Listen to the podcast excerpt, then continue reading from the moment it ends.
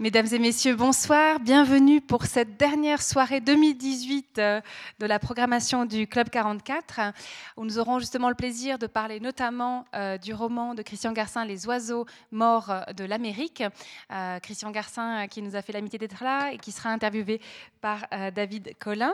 Je me permets quand même de vous annoncer notre prochain premier rendez-vous 2019. Ce sera le jeudi 10 janvier. Alors, on sera dans un autre registre puisqu'on parlera avec Blaise Courvoisier du paradoxe du, pèlerinage de Saint-Jacques de Compostelle.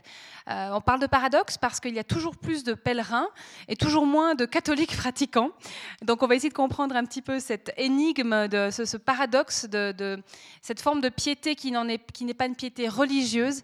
Euh, on en parlera avec Blaise Courvoisier qui, euh, qui est médecin de formation mais qui a, qui a beaucoup parcouru ces chemins, qui continue de le faire et qui s'est énormément documenté sur le sujet pour essayer un petit peu de comprendre ce mystère. Je vous signale encore ce très beau travail extrêmement poétique euh, qui se trouve derrière vous, des photographies euh, de Michel Giroux, euh, des photographies d'arbres de creux du vent qu'il traque, j'ai envie de dire, avec toute la poésie qu'il a en lui, ce magnifique portrait noir et blanc de, des arbres qu'on avait verni, c'était début novembre et qui est à voir jusqu'à fin janvier.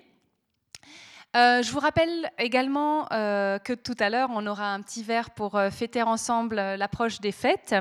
Et puis surtout, n'oubliez pas, c'est bientôt Noël et puis qu'on peut toujours offrir des cartes d'entrée au Club 44, voire même une adhésion. ça peut être une façon de faire découvrir le Club 44. J'aimerais maintenant remercier la librairie La Méridienne qui est là ce soir avec un choix d'œuvres de Christian Garcin et aussi euh, de David Collin. Euh, j'aimerais évidemment remercier le club littéraire jurassien et en particulier son président Vincent Frotté que j'invite à me rejoindre sur scène qui souhaiterait vous adresser quelques mots. Euh, la dernière fois qu'on avait collaboré, c'était il n'y a pas si longtemps que ça avec Ryoko Sekiguchi et ça avait été aussi une très belle rencontre. Vincent, qu'as-tu à nous dire? J'essaierai d'être le plus bref possible, mais donc c'est une nouvelle collaboration du Club littéraire jurassien de, de Lémont avec euh, euh, le Club 44. J'en suis ravi, je remercie infiniment euh, Marie-Thérèse Bonadonna pour toute son écoute et sa générosité. je suis heureux aussi d'accueillir deux personnes que je connais un peu. en l'occurrence Christian Garcin, qui avait été invité par le, le Club littéraire euh, j'ai bien regardé les dates, le 3 octobre 2013 à, oui, oui, le 3 octobre 2013 à Dolémont à la Farbe, autre partenaire du club littéraire jurassien. Voilà, bah, c'était l'époque des Nuits de Vladivostok, très bel ouvrage, un très beau roman de, Christian, et euh, aussi d'un livre qui devait porter mon, patronyme, mon, nom plutôt, pour Vincent. selon Vincent, excuse-moi. selon Vincent. Et euh, voilà, les... j'ai vieilli et les mots avec moi, disait euh, Jean-Paul Sartre dans sa merveilleuse préface à Aden Arabi de Paul Nizan, un livre que je vous conseille, euh, que je ne cesse de conseiller. David Collin, ici présent, grand ami à moi aussi, que j'avais rencontré lors d'une ou deux ou trois soirées à l'Auberge des Quatre Vents quand le vent soufflait fort autour de Néel Sansu et de ses fantômes, voilà, et de Christian Garcin et sa bibliothèque idéale. Comme quoi tout se recoupe. Tout se recoupe. Christian Garcin, Fribourg, Auberge des 80, David Collin. et euh, j'ai encore deux, trois petites choses à vous dire. Euh, que, la, euh, que donc Christian Garcin est un écrivain et un voyageur. J'insiste pas, un écrivain voyageur un autre invité euh, du club littéraire en collaboration avec le club 44 fut euh, Olivier Rollin qui disait Je n'ai pas envie d'être un écrivain voyageur fleurant bon Laurent Goutan. Hein, donc euh, on écrit parce qu'on écrit, on voyage parce qu'on aime le voyage et on peut écrire sur le voyage tout en restant écrivain. C'est un peu ça, je crois, hein, sans, sans mélanger les choses. Tu es d'accord de ne pas être d'accord? Je vais je vais terminer parce que j'ai aussi euh, j'ai lu l'œuvre de, Christian Garcin euh, et euh, je suis un fervent admirateur. Particulièrement, j'en lui ai parlé aujourd'hui à la gare de la Chaux-de-Fonds, d'un livre qui me tient particulièrement à cœur parce que j'y habitais, c'est Le carnet japonais, qui, qui est admirable parce que Christian Garcin, dans ce livre, arrive à faire une photographie du Japon. Moi, j'y ai vécu longtemps, sans y avoir vécu sa photographie, sa pensée est juste. Elle est parfaite. C'est vraiment euh, quelqu'un qui a une attention particulière. Vous le verrez dans euh, le dernier roman, donc euh, les oiseaux morts de l'Amérique. Et il dit ceci en quatrième de couverture à son carnet japonais. Il dit Tout ce qui me touche en littérature, en art, dans mes voyages et dans la vie, pourrait se résumer à cela mesure, clarté et mystère, c'est le Japon. Merci à vous.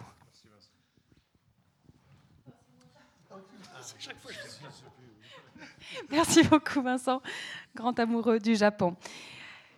David Collin, euh, c'est lui qui, mènera la, la rencontre, l'interview. David Collin, il est à la fois journaliste, producteur de radio et réalisateur de radio. Il est écrivain. Il a écrit de très nombreux ouvrages, je cite très simplement Les cercles mémoriaux, Train fantôme et son dernier livre paru vers les confins, publié aux éditions Hippocampe et qui a été publié cette année, donc 2018. Euh, ce, sont, voilà, ce sont deux mondes littéraires et, c'est vraiment une chance pour nous euh, d'avoir David Collin qui connaît très bien Christian Garcin. Ils se sont vus encore récemment pour des rencontres, que ce soit lui qui nous permette, pour ceux qui ne connaisseraient pas ou, peu encore l'univers de Christian Garcin ou qui le connaissent très bien du coup, d'avoir un guide tout à fait euh, merveilleux et vraiment merci à tous les deux c'était un plaisir tout à l'heure de, vous rencontrer autour de, la table. Et puis, je me réjouis de, vous entendre parler des oiseaux morts de l'Amérique. Merci. Bonne soirée à toutes et à tous. Merci, euh, Marie-Thérèse. Merci, euh, Vincent. Euh, on est tout à fait content d'être ici, évidemment, au Club 44, qui, voilà, qui, qui, a une renommée au-delà de la chaux de fond, bien entendu et aussi content de, bah, se retrouver encore une fois. C'est vrai, vous l'avez dit tout à l'heure, on a une sorte de série de séquences qui est assez particulière euh, cette année. Euh, je vais revenir simplement pour ceux qui ne connaissent pas encore bien Christian, euh, rappeler qu'il est l'auteur de presque une cinquantaine de livres. J'ai pas euh, recompté dans le détail, mais euh, je crois que ça approche gentiment cette, ce chiffre, même si tous les livres ne sont même pas, on n'arrive pas à suivre, donc tous les livres ne sont pas dans le dernier, euh, dans la bibliographie, parce qu'il y en a d'autres qui sont parus entre-temps, comme un livre de photographie, où tu as fait le texte, je crois qu'il n'est pas là-dedans. Ah, quand même. Et Christian voilà, a publié différents types de livres aussi. encore une fois, si vous ne connaissez pas, donc des, non seulement des romans, mais des, des, nouvelles plus courtes, des poèmes, des lexiques, des, essais, euh, des livres d'autres types qu'on aurait du mal à classer dans une catégorie très précise, des livres bah, du coup avec des artistes peut-être moins nombreux, mais ça existe aussi, des livres aussi pour la jeunesse. Euh, des contes ou des, je sais pas comment tu pourrais les appeler, mais oui, c'est quelque chose de cet ordre-là et euh, des livres aussi, des récits, on pourrait dire, de voyage également. Euh, donc un, éventail très large euh, qui fait un écrivain finalement, voilà, qui n'est pas seulement un romancier, qui serait pas seulement un poète, mais qui est simplement un écrivain, qui a une, activité d'écriture qui, qui peut s'étendre finalement dans ce qui t'intéresse à un moment donné d'écrire ou pas, pour résumer. Et chez différents éditeurs aussi, euh, euh, qui vont de Gallimard à Stock en passant par Verdier, Les Scampettes, euh, ou bien Actes Sud plus récemment, qui est ta nouvelle maison, on pourrait dire. Une nouvelle maison provisoire ou pas, je ne sais pas. Mais en tout cas une des maisons dans lesquelles les oiseaux morts de l'Amérique, en l'occurrence, viennent de paraître et pas très longtemps. pas très longtemps, il y a quand même une année, mais finalement le temps passe vite. Euh, le chemin un peu particulier, il se trouve qu'on se connaît depuis très longtemps maintenant, et le, chemin particulier de cette année est quand même à relever, sans vouloir faire une, histoire euh, commune, mais c'est vrai que c'est un petit peu particulier cette année, puisqu'en en janvier, je sais même plus, en février, on s'est d'abord rencontré à Calcutta à l'Institut français, où moi j'allais ensuite dans le nord-est, et toi tu restais à Calcutta pour des rencontres littéraires euh, en marge ou en, accord avec la foire du livre, le salon du livre de Calcutta. Ça a commencé sur les toits de, l'Institut français, dans une ville euh, assez bruyante, comme vous pouvez l'imaginer. Un peu par hasard et aussi parce qu'on avait envie que le hasard, que nous aimons bien, comme les coïncidences, facilite la rencontre. Et puis ensuite, il y a eu plus récent d'autres rencontres. D'abord à Gênes. Je le dis aussi parce que ces rencontres finalement, où cette rencontre ce soir est presque, je dirais, le point d'orgue finalement de, toute cette année. Euh, il y a eu une rencontre à Gênes euh, où un colloque était consacré à l'œuvre de Christian, un colloque de plusieurs jours euh, fait par la section littérature française de l'université de Gênes, différents professeurs, et ça nous a permis, au-delà simplement d'un livre, parce qu'on va parler d'un livre, mais pas seulement, ça nous a permis de, comprendre, bah voilà, tout d'un coup, quand on se, penche sur une œuvre, elle commence à faire sens aussi par le nombre d'ouvrages, par les réseaux, les, rhizomes, euh, les liens qu'il y a entre les livres, les personnages qui réapparaissent. C'est assez flagrant chez Christian, qui a même établi une sorte de cartographie de son œuvre avec aussi parfois l'intervention peut-être d'autres, mais en tout cas une cartographie qui permet de relier les différentes choses qui se passent dans son œuvre, on pourrait dire ça comme ça. On a, parlé du style, on a parlé aussi d'une couleur un peu particulière qui est le gris ou la grisaille, qui revenait assez souvent dans ses livres. On a parlé de certaines formes de, de labyrinthe qui est en soi peut-être l'œuvre elle-même, hein, parce qu'il faut s'y retrouver. il y a différents chemins qui permettent de circuler à l'intérieur, mais aussi euh, il y a la forme du labyrinthe par elle-même, qui est une forme de enfin, commune chez toi, mais aussi commune à d'autres auteurs que tu aimes, comme Borges évidemment, sur lequel tu as écrit.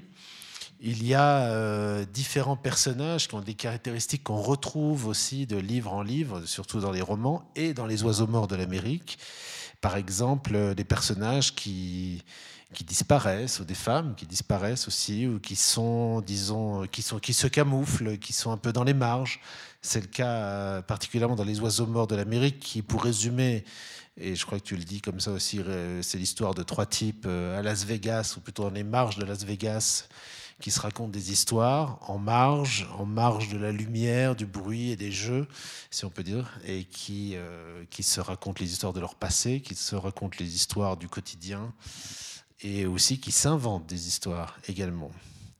Euh, on a parlé de la toile, voilà, encore une fois, de, de des vies multiples, puisque c'est aussi le nom d'un le début d'un titre euh, que tu as, les vies multiples des personnages, les vies multiples euh, qui apparaissent dans tes différents livres, la, question du temps, de la temporalité, de la, notion du temps qui passe, ou des différentes strates de temps est aussi important dans les, dans les livres de Christian. Et toujours, si on aboutit au dernier livre, Les oiseaux morts de l'Amérique, euh, ça, cette question du temps apparaît de manière assez particulière, puisque on y parle, un personnage parle de la question du voyage dans le temps. C'est une de ses marottes, on pourrait dire, l'astrophysique, le voyage dans le temps, la science-fiction. Mais finalement, c'est relié à tout l'univers de Christian qui s'intéresse à, cette notion euh, qui nous touche évidemment tous, cette notion particulière du temps, ou les notions du temps. Donc voilà, on voit que de livre en livre, on n'arrive pas seulement à un livre qu'on vient vous présenter ce soir, mais finalement c'est un chemin. Un chemin qui a continué après le colloque euh, à Gênes par une rencontre assez particulière au festival, un festival assez unique en son genre en France, il y a quelques jours, qui s'est fini, ça a duré 15 jours. C'était à Montauban, près de Toulouse. Et dans ce festival, euh, chaque année, depuis 28 ans, un écrivain est invité. Et euh, tout le festival tourne autour de cet écrivain, de cet auteur. Donc c'est à la fois il est l'invité, mais aussi il est aussi le coprogrammateur de ce festival. Ça s'appelle Lettres d'automne. Euh, bah, j'ai eu la chance d'être un des invités grâce à Christian et, d'autres auteurs qui sont proches de son travail ou qui échangent ou qui, partagent certains, certains thèmes, euh, je dirais presque un peu malgré eux ou, ou par circonstance et qui avait donc euh, des choses à échanger, mais aussi ce, voilà, cette programmation se fait avec l'auteur qui propose également dans le cadre de Christian, ou qui, qui a fait, euh, comment dire, programmer des expositions de photos, des discussions avec des photographes. Euh, donc ça peut être aussi un travail artistique. Il y a eu des lectures sur scène. Il y a eu l'évocation d'auteurs que, Christian aime bien, comme Nicolas Bouvier euh, nous concernant par exemple. On a aussi évoqué Blaise Sandrard à travers euh, la collection 80 mondes que je dirige et puis un livre que nous avons fait ensemble, enfin plutôt qu'il a fait, pour la collection qui s'appelle Lausanne-Moscou-Pékin, suite à un voyage en transsibérien, qui était un hommage à Sandrard et qui a d'ailleurs été, euh, si je ne m'abuse, donc qui, qui, qui des chroniques qui ont été faites pour la radio pour un grand voyage de 17 jours qui rendait hommage après les 100 ans de la prose du transsibérien à Blaise Sandrard, ce voyage qu'il a fait et qu'il n'a pas fait, et euh, qui a été le sujet, je crois, d'une exposition à la Chaux de Fonds, euh, d'ailleurs en 2014 ou quelque chose, juste après notre voyage. Et d'ailleurs, les 8 heures d'émission et aussi le livre, je crois, ont apparu dans cette exposition d'une manière ou d'une autre. Voilà, ça fait beaucoup de choses, je sais, à la fois. Euh, toujours dans ce colloque et ce festival récent, voilà, il y a des thèmes qui reviennent, il y a des choses qui reviennent et qui apparaissent encore une fois dans ce roman. Il y a les animaux, il y a, le, chamanisme, il y a différents thèmes qui sont voilà qu'on revient, qui reviennent. Il y a les questions des visions, les questions de l'imaginaire, et euh, c'est des choses qui tournent un petit peu autour de ton travail, Christian. Et j'aimerais savoir comment tu te sens en fait après tous ces événements qui finalement ont célébré un peu ton œuvre en, peu de temps. À, voilà, à Gênes, à, Montauban, tu en reviens à peine et tu dois avoir la tête qui, qui fourmille d'impressions et de, sensations. En découvrant parfois aussi toi-même des choses peut-être qu'on t'a fait découvrir. Merci David, bonsoir à tous et toutes. Euh, oui, c'est un mois de novembre euh, et décembre un peu agité. Ouais, c'est très bien, c'est extrêmement gratifiant, je suis heureux. Euh, d'ailleurs, ça continue, puisque hier j'étais à Caen, à l'IMEC. Euh, aujourd'hui, je suis ici, demain à Saint-Etienne. Enfin bon, il y a des, voilà, des rencontres qui se succèdent, pas toujours sur les mêmes livres. Alors, il faut évidemment, tenter de dresser un panorama à distance comme ça de l'ensemble des livres que j'ai écrits, ça peut donner un peu le vertige ou le tournis, mais rassurez-vous, hein, chaque livre est autonome, euh, euh, se suffit à lui-même, il n'a pas besoin d'être relié à d'autres livres pour qu'on puisse le lire ou l'apprécier ou pas d'ailleurs. Mais euh, voilà, il ne faudrait pas que les, que, que, que, les spectateurs, que les gens soient effrayés en se disant qu'ils entreraient, s'ils en avaient l'intention, dans une œuvre qui est un peu complexe. Je crois que ce n'est pas le cas. Mais il est vrai que les livres, eh bien, dès qu'on en, a lu quelques-uns, euh, on, peut relever des, euh, des, passerelles, des symétries, des correspondances entre les uns et les autres, constituer une espèce d'archipel littéraire qui euh, viendrait relier certains des romans, mais pas uniquement les romans, également d'autres livres, entre une espèce de sursyntaxe qui, qui vient couronner le tout, mais encore une fois, chacun des livres est, évidemment autonome, dont le dernier roman, qui ne nécessite aucunement qu'on en ait lu d'autres pour lire celui-ci. Euh, sinon, euh, du fait, j'ai un peu oublié ta question, mais euh, non, comment j'ai vécu ces, jours-là? Ben, Très bien. si j'ai découvert des choses, sans doute un peu, c'est vrai que lorsqu'on assiste à un colloque universitaire, il y a des gens extrêmement. C'est touchant en même temps, hein, il y a des gens extrêmement brillants et bienveillants qui viennent parler de, vos livres dont parfois vous n'êtes pas tout à fait. Vous découvrez évidemment des choses. on n'est pas. Vous savez, il y a une phrase de Grac qui dit euh, Ayant trouvé une clé, euh, il ne cessa de dessiner l'œuvre en forme de serrure. Alors, deux ou trois fois, j'ai eu cette impression-là quand même dans le colloque. Je me suis dit, tiens, il a trouvé quelque chose, c'est intéressant. Et puis après, toute l'œuvre est configurée par rapport à ce que venait de trouver là. La... c'était assez intéressant, mais bon, c'est une interprétation. Euh, pourquoi pas Mais dans l'ensemble, oui, on ne maîtrise pas non plus tout à fait à 100% tout ce qui constitue l'essence à l'intérieur, l'intimité et la, et résonance d'un livre, et, d'avoir des regards extérieurs comme ça, nourris eux-mêmes de, non seulement de littérature lue, mais aussi d'approches critiques, théoriques, et, euh, qui viennent dessiner une nouvelle vision euh, d'un livre ou d'un ensemble de livres, c'est nouveau. Ça crée, en effet parfois des surprises, mais toujours intéressantes en tout cas.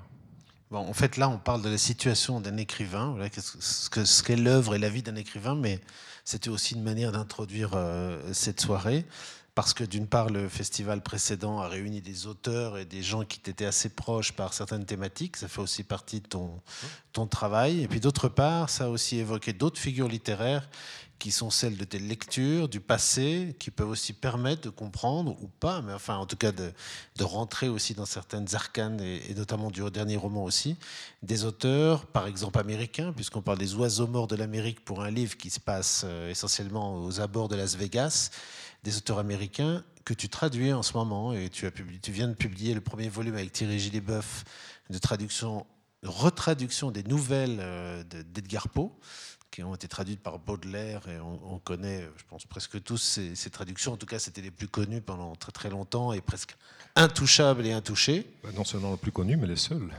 les, oui, ben voilà, intouchées, c'est pour ça.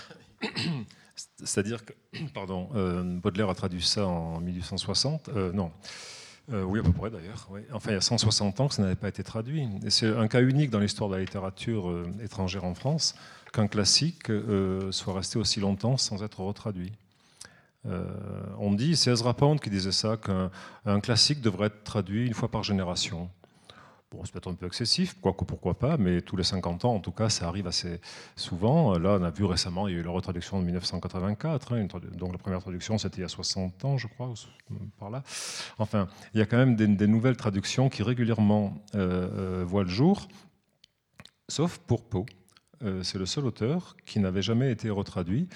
Alors, malgré toute l'admiration qu'on peut avoir envers Baudelaire, à juste titre, évidemment, il reste que c'est quand même une langue, un contexte, des options de traduction qui datent d'un siècle et demi et qui forcément ont évolué. Et il était, à nos yeux, absolument indispensable de retraduire Edgar Poe, bien sûr. Donc c'est ce qu'on a fait, on a retraduit l'intégrale des nouvelles. Donc l'intégrale, c'est-à-dire à la fois les nouvelles traduites par Baudelaire, qui n'avaient jamais été retraduites, et d'autres nouvelles qui avaient été traduites par d'autres, et elles qui avaient été retraduites plusieurs fois. Euh, mais l'intégrale euh, des nouvelles chronologiques euh, en trois tomes, dont le tome 1 vient de paraître. pour dire que c'est aussi un aspect de l'œuvre de Christian Garcin de traduire, mais là, évidemment, ça prend des proportions que ça n'avait jamais pris jusque-là. Non, je traduisais des poèmes, surtout des poètes américains jusqu'à présent. Euh, je vais traduire aussi une nouvelle de Borges, inédite, euh, mais surtout de la poésie américaine, que je continue à traduire d'ailleurs. Mais là, c'est vrai qu'on s'était lancé dans ce grand chantier qui était Edgar Poe, et on est dans un autre grand chantier qui est la même chose, la traduction de l'intégrale chronologique des nouvelles de Melville il est possible que ce soir ou demain matin, Christian avance dans cette traduction et vous saurez que, ah oui, parce que moi, c'est passé par la chaux de fond finalement, ce, travail sur Melville. Melville est passé à la chaux de fond, vous ne mm. le savez pas, enfin vous le savez maintenant. Et il est certain que la littérature américaine, mais pas uniquement, la littérature russe, la littérature, la littérature que je lis, la littérature du monde, grâce aux traducteurs évidemment, parce que je peux lire certaines des langues dans leur version originale. Je peux lire l'anglais, je peux euh, éventuellement euh, l'italien ou l'espagnol, mais euh, il est vrai que s'il n'y avait pas de traducteur, eh bien, tout un pan de la littérature mondiale nous serait à tous, personne n'est absolument multilingue, nous serait illisible. Et, et, chaque littérature, c'est un mythe de croire qu'il y a une littérature uniquement française ou francophone. elle se nourrit évidemment aussi des littératures étrangères traduites. que serait Claude Simon sans Faulkner? Euh, que serait Moyane sans Garcia Marquez, et ainsi de suite. Euh, donc évidemment, euh, cette littérature mondiale que l'on lit et grâce aux traducteurs, eh bien, ça vient également influencer l'écriture de la littérature nationale ou linguistiquement homogène, francophone, disons, qui se nourrit donc à d'autres sources pas uniquement française ou francophone, qui se nourrit aussi à d'autres sources, évidemment. Et la lecture des poètes américains, des auteurs américains, des auteurs russes, des auteurs chinois, japonais, argentins pour Borges, allemands ou germanophones comme Kafka et Zebald et d'autres, euh, a évidemment nourri euh, une partie des livres que j'ai écrits. Et même Beckett, peut-être euh, sans doute aussi. Je dis intentionnellement, puisque dans, ce, dans Les Oiseaux morts de l'Amérique, les, les, trois personnages ont un petit côté beckettien par moment sur une scène de Beckett. J'avoue que j'y pensais pas, mais on me l'a si souvent dit que ça doit être vrai. D'abord, c'est vrai qu'il y en a qui l'ont dit, et c'est vrai qu'en relisant, on peut trouver que certains personnages, peut-être par euh, leur nudité, je sais pas, ou leur aspect comme ça, euh, déjà il y a très peu de personnages, et puis euh, leur simplicité peut-être, peuvent faire penser à des personnages de Beckett, et mhm. pour d'autres raisons aussi. Alors évidemment, on a parlé de voyage. Vincent Frotté en a parlé avant sur la distinction entre écrivain, voyageur et écrivain-voyageur C'est une question qu'on a plusieurs, à plusieurs reprises évoquée. Ah oui, encore euh, assez souvent. Assez souvent, on ne va pas épiloguer non plus là-dessus. Non, mais enfin, on peut le dire. c'est vrai euh, que le voyage est important pour toi. Ça ne veut pas dire que tu. Non, mais j'ai rien contre les écrivains voyageurs avec le trait d'union. Euh, c'est très bien, enfin, c'est pas un problème. mais moi, je ne me reconnais pas dans cette appellation-là, c'est tout.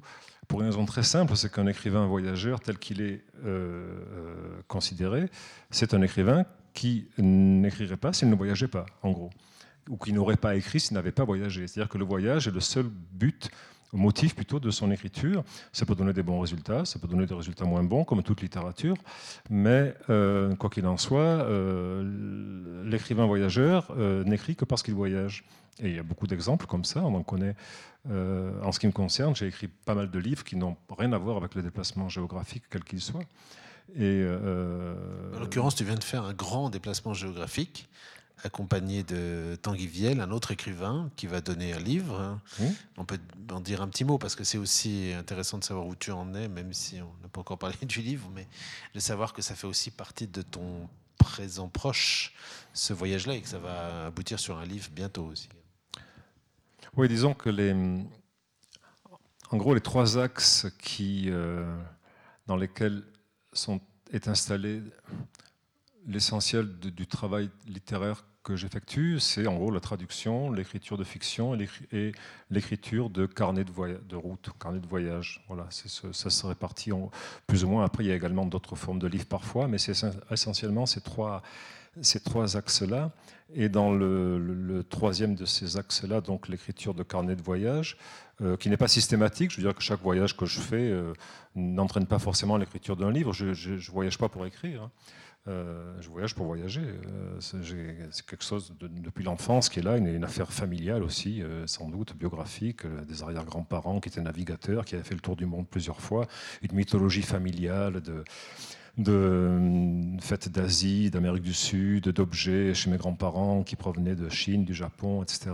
Ma grand-mère qui me disait quand tu seras grand, tu feras comme mon père, tu seras marin et tu iras en Chine. Enfin, bon, il se trouve que donc ça a bercé mon enfance et c'est vrai que ça a formé aussi euh, l'écrivain, mais aussi la personne euh, que je suis. Euh, et donc, les voyages chez moi, c'est souvent un, plaisir, une nécessité, une, une, curiosité, une opportunité, une invitation, etc.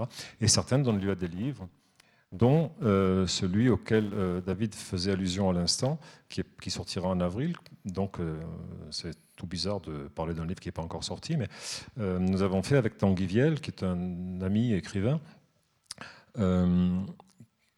un voyage de quatre mois environ, un tour du monde en vérité. On a fait un tour du monde, mais dont l'idée était de le faire sans avion, c'est-à-dire au ras du sol.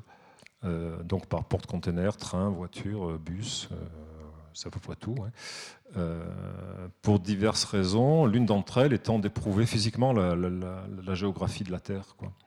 Euh, de, ne pas, de ne pas passer comme euh, presque magiquement d'un endroit à l'autre quand on prend l'avion. C'est quelque chose toujours d'irréel pour moi de monter dans un avion à, Paris au mois de novembre et d'atterrir huit heures plus tard dans je sais pas, à Los Angeles ou à Kinshasa ou à New Delhi, euh, dans une température euh, avec 30 degrés de plus, avec des odeurs différentes, avec des langues différentes, des, couleurs différentes, être magiquement plongé totalement ailleurs et très brutalement aussi. Alors ça peut être assez stimulant d'ailleurs, mais quelque chose qui échappe au niveau du sentiment géographique. Quoi. et ce sentiment géographique-là, moi j'aime bien l'éprouver par des moyens de transport lents pas très lent, je ne voyage pas en vélo, mais euh, ni à pied, encore que, mais euh, par des moyens relativement lents. Donc l'idée que nous avions, c'était celle-ci, c'était de faire le tour de la planète euh, un porte-container, ça va à 35 km/h, en gros, ça va 25 euh, nœuds, je crois.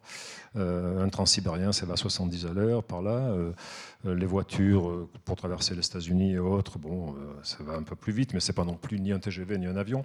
Donc on a le temps quand même de mesurer ce que c'est que la rotondité, la, totalité de la géographie de la Terre. Et c'était l'expérience qui nous intéressait. Il y a un livre qui va donc paraître là-dessus, sur cette expérience-là, sur ces pays que nous avons traversés pendant quatre mois environ, dans l'hémisphère nord, en vérité.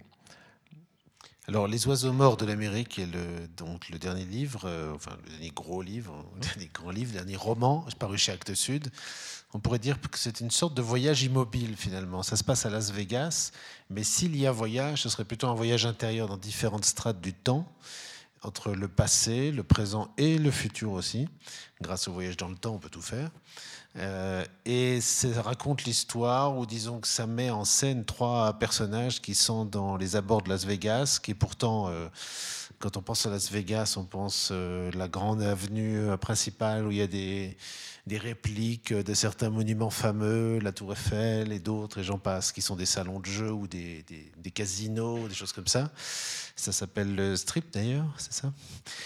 Et puis, on pense un peu moins qu'aux abords de cette ville, il peut y avoir euh, d'abord des gens normaux, entre guillemets, et puis aussi des gens qui ont été oubliés, qui sont en marge de la société. Alors, c'est vers ces gens-là que tu t'es plutôt dirigé.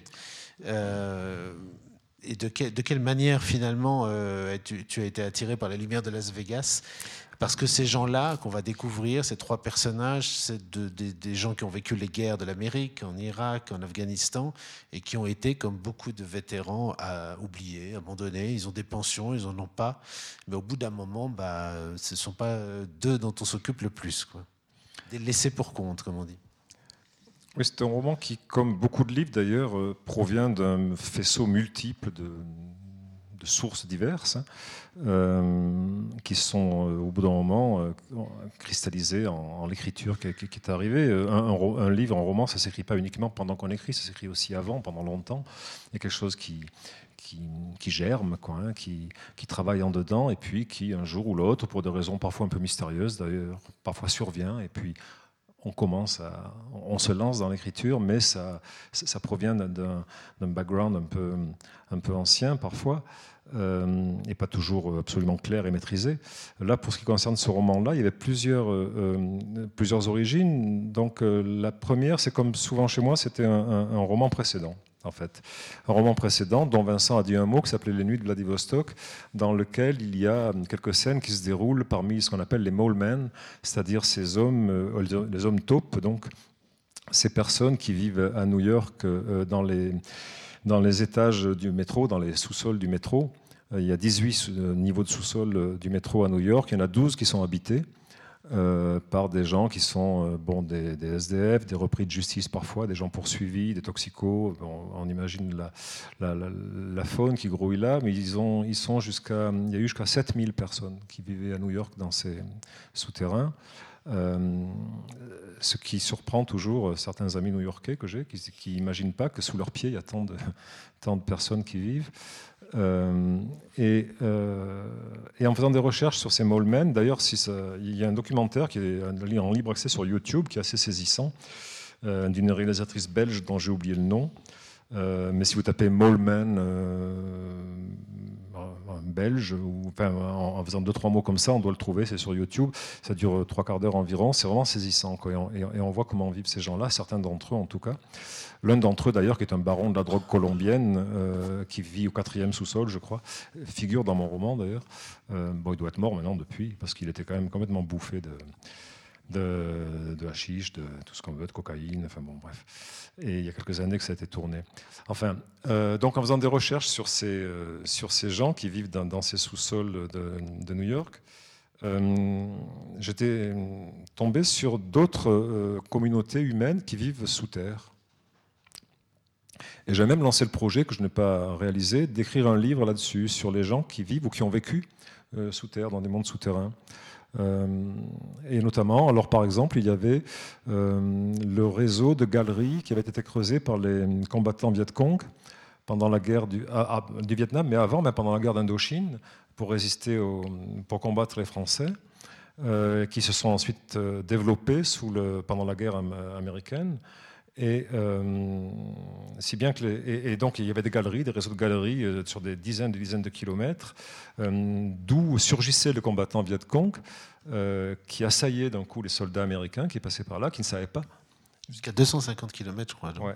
Qui, qui, étaient surpris parce qu'ils ne voyaient rien, ils ne comprenaient pas d'où ça venait, etc. Puis quand on s'est rendu compte qu'il y avait ce réseau de galeries, il y a des, un, corps de, un, corps américain, de soldats américains qui a été formé, qu'on appelait les, les rats des tunnels.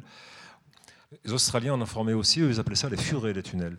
Bon, ils préféraient les furets. Mais les Américains, c'était les rats des tunnels, qui étaient, dont des soldats qui étaient choisis pour leur gabarit, assez petits et fins, et qui s'enfonçaient dans ces galeries Alors on imagine un peu hein, l'ambiance qu'il devait y avoir là-dedans. Quoi.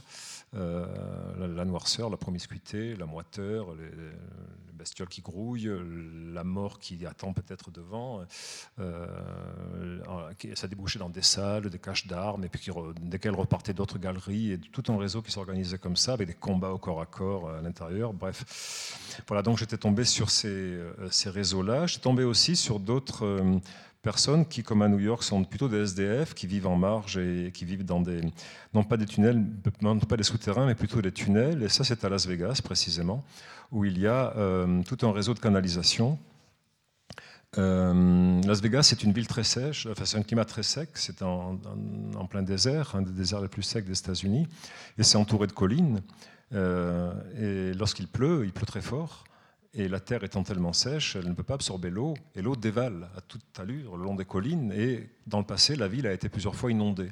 Si bien qu'on a creusé des, tunnels, des canalisations pour, pour euh, diriger les, les, les flots euh, des orages qui, qui dévalaient les collines et pour éviter que la ville soit inondée. Et dans ces tunnels, dans ces canalisations, vivent des SDF euh, qui sont au nombre de 400 environ, dont beaucoup sont des vétérans des guerres euh, américaines, Vietnam, Irak, Afghanistan. Euh, alors Las Vegas, je ne sais pas si vous connaissez, mais comme le disait David, euh, l'image qu'on a, c'est un, boulevard, hein, c'est le Strip, un boulevard avec tous les hôtels casinos absolument grandiloquents, euh, des lumières partout, euh, mauvais goût assumé, euh, une kitscherie pas possible, des musiques dans la rue, des odeurs qui sortent tous les trucs. Enfin, c'est assez spectaculaire et écœurant à la fois. Mais enfin, à côté de ça, Las Vegas, c'est aussi une ville de 2 millions d'habitants, hein, une ville plutôt pauvre d'ailleurs. Et, donc, dans certains, des, débouchés, de certains des tunnels de, la ville vivent des SDF que j'ai vus à Las Vegas quand je m'y suis rendu, puisque j'étais allé une année. Et on les voit, euh, on les voit sur le strip, qui sont euh, ou à genoux, sur leur petit tabouret, en train de faire la manche avec leur, leur panneau euh, indiquant qu'ils sont des vétérans. Et, dont j'ai vu aussi certaines des installations aux abords des tunnels en question à, la périphérie de la ville. Et ce contraste absolument saisissant entre, ces gens-là qui, qui, bah, qui sont dans cet état de dénuement, euh, et d'oubli aussi, euh, après avoir été euh, peut-être considérés comme des héros, certains d'entre eux bah, sont complètement laissés pour compte. il paraît qu'il y a 22 suicides par jour de vétérans aux États-Unis. Hein. Donc il y a une condition qui est quand même pas simple à vivre pour eux quand ils sont rentrés. On dit qu'il y a 400 000 soldats américains qui sont à l'AI suite aux guerres, en tout cas 400 000 minimum, qui sont à l'AI, et on ne parle pas de ceux qui ne le sont pas, qui ne reçoivent pas de pension, qui mm. ont été aussi irradiés pendant, à cause de, des armes à uranium appauvri, euh, etc., et qui sont donc en la capacité de travailler. Donc ce phénoménal contraste entre l'opulence euh, de mauvais goût, le fric qui dégouline de partout, de, ce strip euh, à Las Vegas, et de ces gens qui vivent là, autour de là, et qui viennent le soir faire la manche parmi les touristes qui se pressent dans le casino, euh, eh bien, je m'étais dit, euh, j'en ferai peut-être quelque chose. Voilà. Donc le roman est parti aussi de cela, de, ces recherches sur ces gens-là, de du fait de les avoir vus, et puis également d'autres considérations qui sont venues, euh, qui sont concrétisées à un moment donné, cristallisées. Vous savez, le roman, c'est un genre qui est particulier quand même. C'est un genre qui n'a pas de genre en vérité. C'est un genre qui englobe tous les genres. Idéalement, ce n'est ni de la poésie, ni de la géographie, ni de l'histoire, ni de la biographie, mais idéalement, c'est tout cela à la fois. Euh, et là, quand on est en, train d'écrire un roman, on dirait que le monde entier euh, se presse là pour venir euh, s'y insérer, quoi, et que tout arrive, et que tout tape à la porte du roman pour venir y, paraître. Et, quand je commençais à écrire ce livre sur, avec ces personnages qui étaient donc dans ces, dans ces sous-sols de Las Vegas, juste quand je commençais, il y avait des tas de je pas, de préoccupations euh, relatives à, la conception du temps, à des, mm, plus loin, plus près? Tu te rappelles ce que nous a dit le ah, technicien comme ça D'accord, plus loin. Euh, à diverses, euh, diverses considérations qui, me, qui, me, préoccupaient à ce moment-là et qui sont tout, tout, naturellement trouvées inscrites dans, dans le roman, qui a pris sa forme aussi par rapport à cela, par rapport à, ce qui se déroulait autour de moi, en moi et, et à la documentation que j'avais accumulée. Donc il y a quelque chose qui s'agrège comme ça autour d'une idée centrale et petit à petit euh, des préoccupations du moment finalement qui peuvent être euh, bah, ton intérêt pour l'astrophysique, pour la question du temps, du pour la poésie, pour la, poésie, américaine, qui est très présente dans ce mmh. livre. Il se, trouve, il se trouvait qu'à ce moment-là, je lisais par exemple la correspondance de Neil Cassady. Neil Cassady qui est un des un des, personnages centraux de la Beat Generation avec Kerouac et Allen Ginsberg et, d'autres, et euh, qui n'a pas écrit une œuvre phénoménale, euh, mais, qui a, mais, qui a, notamment une correspondance qui est extrêmement... Qui enfin, tout, son bouillonnement créatif littéraire apparaît surtout dans sa correspondance avec Kerouac, Ginsberg et autres. Et je lisais ça. Euh, pendant que j'écrivais ce livre. Et tout naturellement, Neil Cassady a fait signe. Il y a quelque chose concernant ces, gens-là, cette époque-là, qui, est venu, euh, qui est venu paraître dans le roman, par exemple. Voilà. Et, tout cela s'est agrégé et a formé une espèce de, de matière romanesque euh, qui s'est organisée peu à peu et qui a, et qui a rassemblé comme ça divers, diverses préoccupations et divers désirs d'écriture et diverses documentations que j'avais parce que parmi ces personnages aussi, ces trois personnages, il y a aussi euh, un ou des lecteurs qui lisent de la poésie, hmm. justement, comme William Blake par exemple, qui est aussi dessinateur, peintre, artiste, multiple, euh, halluciné, euh, et qui intéresse également peut-être ces personnages qui cherchent un autre monde, ou bien où être, où exister, où se situer. Bah, disons que par rapport à certaines scènes du roman, la poésie de Blake me semblait euh, pouvoir euh, illustrer ou convenir, comme celle d'un auteur australien que pas grand monde connaît, qui s'appelle Les Murray, qui est assez peu traduit. Pourtant, il paraît que chaque année, il fait partie de, ceux qui sont nobelisables. Euh, mais il se trouve que c'est un poète australien, qu'il est vrai qu'il est très peu traduit. Il y a deux livres traduits en France et qui est une, poésie que je trouve assez belle. Bref, je lisais ça aussi à ce moment-là. Euh, et, le fait d'insérer des poèmes des uns ou des autres, d'Eliot, de Murray, de Blake dans le roman, ça faisait partie aussi d'une esthétique, d'une esthétique qui est, à laquelle j'aimerais parvenir quand même, qui est une esthétique de l'incrustation, c'est-à-dire arriver à l'intérieur d'un roman de publier autre chose que du roman, de publier de la poésie, de d'inscrire ou d'incruster de la poésie, euh, voir des considérations euh, euh, générales sur divers problèmes, faire des digressions, parler. Le modèle absolu du roman, à mon avis. J'allais poser. Le modèle absolu du roman, enfin il y en a deux, il y a Don Quichotte au départ bien sûr, mais il y a Moby Dick. Voilà pour moi. c'est le roman absolu. Euh, pourquoi? Parce que précisément, c'est un peu tout ça. C'est un roman qui n'est pas qu'un roman, c'est un roman qui est aussi une encyclopédie, qui est aussi un traité de chasse à la baleine, qui est aussi euh, euh, une, considération sur l'esthétique, une considération naturaliste sur les différentes... vous lisez Moby Dick et vous, vous pouvez vous passer vraiment d'un registre littéraire à l'autre, quoi, avec une histoire donc qui, vient, qui est là et qui avance, mais avec des incrustations d'autres genres littéraires que la pure prose romanesque et c'est un peu. Euh, euh, enfin, ce qui m'intéresserait de faire euh, dans beaucoup de mes livres, ce serait ça. Voilà, ce serait d'arriver à, écrire des romans qui ne soient pas uniquement du roman, mais qui proposent également d'autres approches littéraires. on n'avait pas prévu de commencer par ça, mais peut-être tu pourrais lire un extrait qui illustre alors cette question de l'insertion, qui n'est pas le, premier texte que vous voulez faire lire, mais il y a un des personnages qui, s'intéresse beaucoup aux univers parallèles, la question du, voyage dans les différents temporalités, et donc il y a des passages qui pourraient être euh, extraits d'un livre sur ce sujet, par exemple. Moi, je sais pas, tu commences, puis on verra. Euh, oui, c'est un. C'est le personnage euh, principal, quand même, qui s'appelle Hoyt Stapleton, qui est un ancien du Vietnam, qui est un septuagénaire, qui vit là depuis, qui depuis un, petit, moment vit à Las Vegas dans, dans les conditions euh, qu'on a évoquées, et, euh, et qui lit des ouvrages de vulgarisation d'astrophysique, parce que le problème, du temps, pour lui, est essentiel, pour une raison très simple, c'est qu'il a été privé d'une partie de son passé. Il y a des souvenirs occultés. Euh, il, lui manque des pans entiers de son enfance et aussi de la guerre du Vietnam. Euh, et en fait, le livre est, entre autres choses, une anamnèse, c'est-à-dire le fait d'aller, de retourner en arrière et d'arriver à découvrir quel a été son propre passé. Euh, d'arriver à retourner vers son enfance et retourner vers un épisode de la guerre du Vietnam qui était le dernier qu'il a vécu pendant cette guerre. Et donc il lit, il lit de la poésie et il lit aussi des ouvrages d'astrophysique. Et alors là, David me fait lire un, passage sur l'astrophysique. Hein, donc, euh, sur les univers Juste parallèles. pour donner une idée de comment le roman peut décrocher tout d'un coup sur une, des considérations qui, qui pourraient se regrouper dans un autre livre, euh, qui sont aussi dans le roman. Hoyt venait de, venait de terminer le livre et il éprouva le besoin récapitulatif de le reprendre en le feuilletant page après page. Le premier type d'univers parallèle qu'exposait l'auteur découlait du fait que nos capacités d'observation ne nous permettaient pas de voir plus loin qu'un horizon situé à un peu plus de 10 milliards d'années-lumière. C'est ce qu'on appelle le volume de Hubble, qui contient les centaines de milliards de galaxies de tout l'univers observable depuis notre emplacement. Mais il y avait probablement une infinité d'autres volumes de Hubble, contenant chacun autant de galaxies que nous ne pourrons jamais observer ni connaître.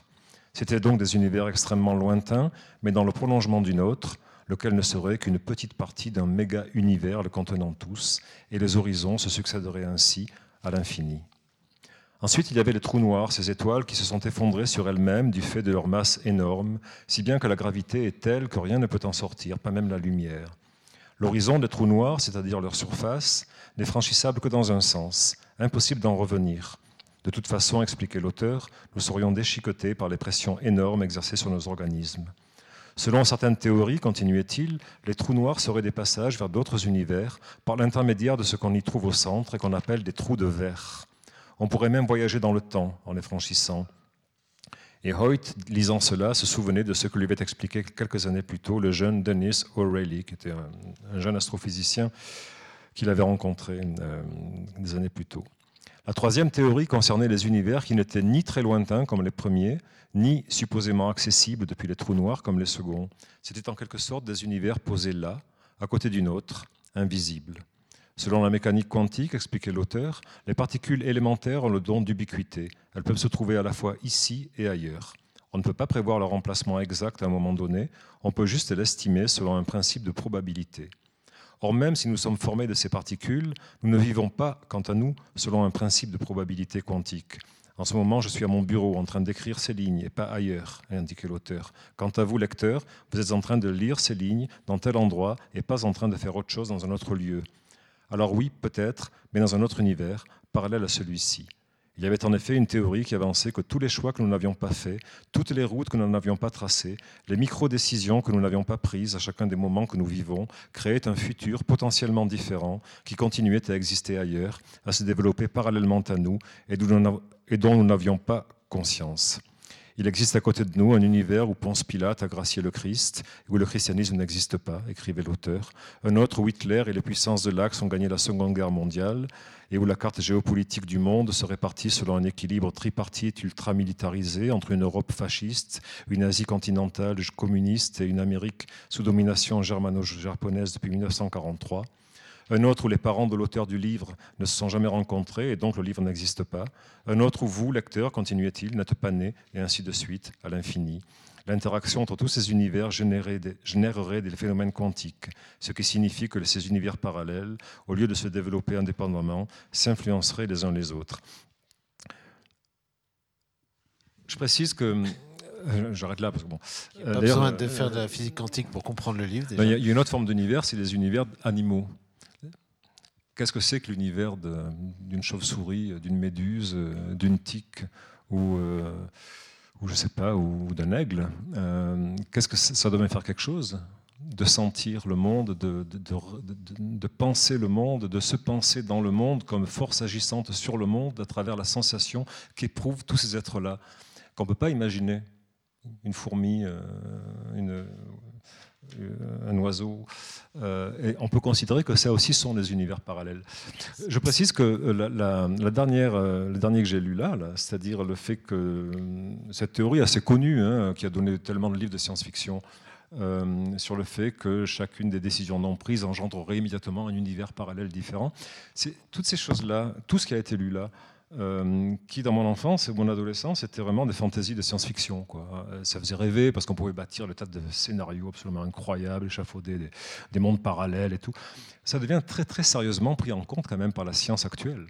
C'est-à-dire que le fait qu'il y a plusieurs univers parallèles, une infinité d'univers parallèles, c'est considéré comme une quasi-certitude par énormément de scientifiques. Et ça, ça laisse quand même un peu, hein, ça scie un peu quand même. Euh, voilà. Et, euh, et du coup, ça devient ni plus ni moins qu'avant une espèce de moteur pour la, pour la fiction. mais il se trouve qu'aujourd'hui, c'est un moteur qui est de plus en plus sérieusement considéré. Et voilà, juste pour dire ça.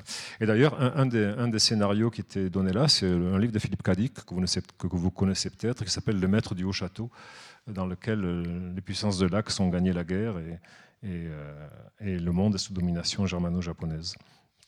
Tu as parlé des animaux et de ces univers euh, dans lesquels tu aimerais bien euh, t'insérer ou tu aimerais bien voir à la place d'un animal, par exemple, ce qu'il voit. Oui. Ou, voilà, comment on pourrait écrire des choses pareilles. Il se trouve que le livre, ça s'appelle Les oiseaux morts de l'Amérique et ça relate notamment des phénomènes assez étranges qui pourtant sont réels de, de chutes d'oiseaux, euh, par exemple, euh, en l'occurrence aux États-Unis, mais pas seulement aux États-Unis. Mm. Je ne sais plus si c'était en Arkansas, je crois, puis aussi en Louisiane, où il y a eu des grands amoncellements dans le ciel d'animaux, des réunions des tourneaux et d'autres oiseaux euh, assez typiques, dont je me souviens déjà plus le nom d'ailleurs, qui sont assez particuliers. Carouge à épaulettes. Carouge à épaulettes que nous avons vu d'ailleurs, parce que nous avons visité le petit musée d'histoire naturelle de Montauban qui est resté dans son jus, et qui a une collection invraisemblable d'oiseaux empaillés, dont des carouges à épaulettes. Mmh. Je ne connaissais pas. Et les oiseaux morts de l'Amérique, c'est à la fois, euh, enfin, tu peux peut-être en dire un mot, ça pourrait être à la fois un titre symbolique ou métaphorique illustrant les, oubliés, les laissés pour contre, et en même temps, euh, voilà, ça, parle aussi d'un autre intérêt, euh, peut-être pour alors, peut-être pas pour ce phénomène, mais qui apparaît également d'une certaine manière dans le livre. Oui, mais alors avant, juste ce que euh, tu disais, et moi aussi un peu avant, c'est-à-dire le fait, euh, qu'est-ce que ça peut bien faire de, de sentir comme sent un animal?